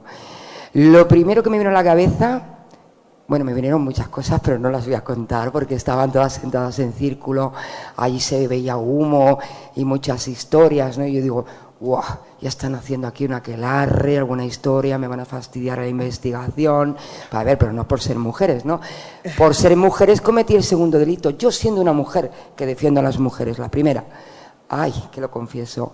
Llego allí, a ese palacete, me encuentro a las 7, 8, los humitos de noche, aquello que no ves bien, y digo, "Será que arre este, y me arrimo, y eran un montón de compañeras mías del mundo del misterio que estaban investigando en el mismo sitio que yo, por coincidencia, y realmente yo creía que era un grupo que estaba pues practicando algún grupo de esoterismo, y es que claro, las mujeres siempre asociadas a que también las hemos, eh, hemos sido, efectivamente, pero para que ve- veáis que no es una crítica, quizás el que digamos mujeres y hombres, sino que es que lo cometemos, es algo ya infiltrado en la sociedad. Sí, no- te iba a preguntar por el humo, le pasamos a Marta. ¿Qué hacía ese humo ahí? Pero bueno. Ahí estaba. Eh, yo creo que esa era a que se refería a Hit de Menzel, quizá, ¿no? Pero bueno. Bueno, Mar- Marta. no, no sé, es que hay, hay tantas y ahora no me viene ninguna a la cabeza, fíjate. Pero no, mira, anoche, Bueno, no pasa nada, anoche mismo, no, no, mira, una Ah, vale. cosa muy... Está relacionado con la divulgación, pero de, de- de esas rutas misteriosas en las que Sí. en las que realizo y está anoche realizando la ruta misteriosa por Sabadell y llega a un punto determinado que íbamos a hablar eh, de espiritismo, ¿vale? Y alguien, alguien de una casa cercana eh, eh, comienza a hablar, ¿no? Pues de ese espiritismo de finales de, de 1800 y empieza a sonar la música de exorcista. Claro, llevaban una treintena de personas Sentir la de misterio. Sí, y, y- y yo mirando, y la gente mirando de dónde provenía la sintonía del exorcista, que alguien sabía previamente que solía parar por allí y en- desde un balcón de una casa se había molestado en poner la música del exorcista. Muy original, música nunca asociada a estos temas. Y durante dos o tres minutos eh, sonaba la música y yo hablaba completamente ambientado. Eso, eso la- ayer por la noche. Pero un aplauso para Michael Field, por favor. ¿eh? y si tú, Bravers. A ver, a mí esto me da un poco de miedo, porque le toca a Adri. Adri, ¿podrías contar una anécdota divertida de misterio que no me implique a mí? Gracias. Eres malo, David. Eres malo, porque me había cogido ya ese comodín. Sí, sí, no, no, ya, ya. Y es que la telepatía a veces funciona más de lo que la gente cree. Mira, yo solo, solo No es broma, ¿eh? Cuenta lo que quieras. Sí, eh, yo solo quería explicar que, que, bueno, que a raíz del trabajo este en luces en la oscuridad, pues eso me ha dado la oportunidad de conocer a personas estupendas, ¿no? Y una de ellas tú. Y es mi forma de agradecer el que me hayas también eh, invitado en esta experiencia que estoy teniendo aquí tan, tan estupenda, pues eh, contar la, la anécdota un poco de, de cómo nos conocimos, que fue a raíz de una entrevista que te hice eh, para Luces, a raíz del libro Ya sonrío para que tú no llores. Dije anécdota divertida, Adri. Bueno, está bien, escucha. Y luego, como nos caímos bien por teléfono, pues quedamos en una de tus visitas a Barcelona Sí. Y ahí me, me acabaste entrevistando tú a mí por alguna de mis experiencias un poco inexplicables, que tampoco es que sea yo una persona muy sensitiva, pero alguna cosa de estas que, se te, que te rompen la, la lógica y la razón he tenido y, y me acabó entrevistando él a mí. Y eso es la, la anécdota que yo, quería, que yo quería aportar aquí ahora. Ah, vale, vale. Si llegas a contar la de la cruz en la cabeza, te censuro. Esa para la próxima. Bueno, pues eh, un fortísimo aplauso para Adriana Stone, Marta Envid, Marisol Roldán.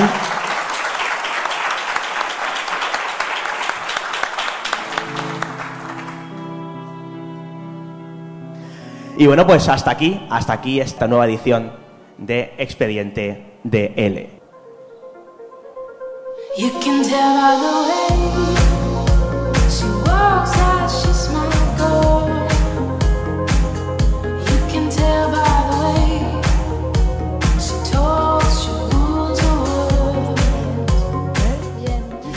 Bueno, pues eh, lo dicho, muchas gracias a todos por haber estado aquí acompañándonos en esta edición especialísima dedicada a las mujeres del misterio. Eh, muchísimas gracias a Marta Fontana, a Macarena de Rosa, a Adriana Stop, Marisol Roldán y también a Marta Envid.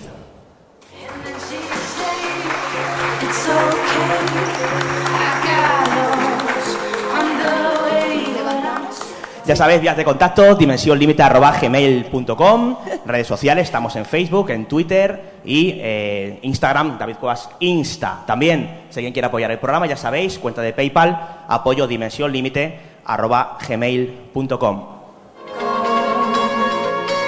supergirls just fly.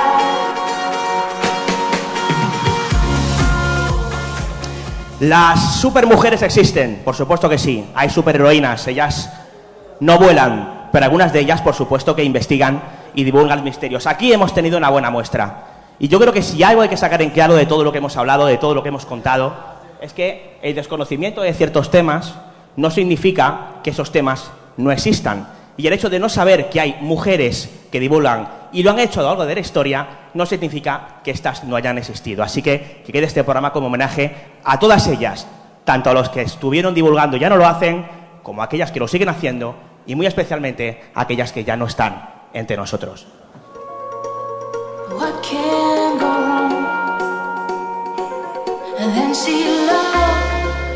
Sin más, hasta aquí esta edición de Dimensión Límite. Muchas gracias a todos. Fuerte ruido para que la gente sepa que sigue habiendo gente todavía dos horas después. Y hasta la próxima edición de Expediente BL. ¡Adiós!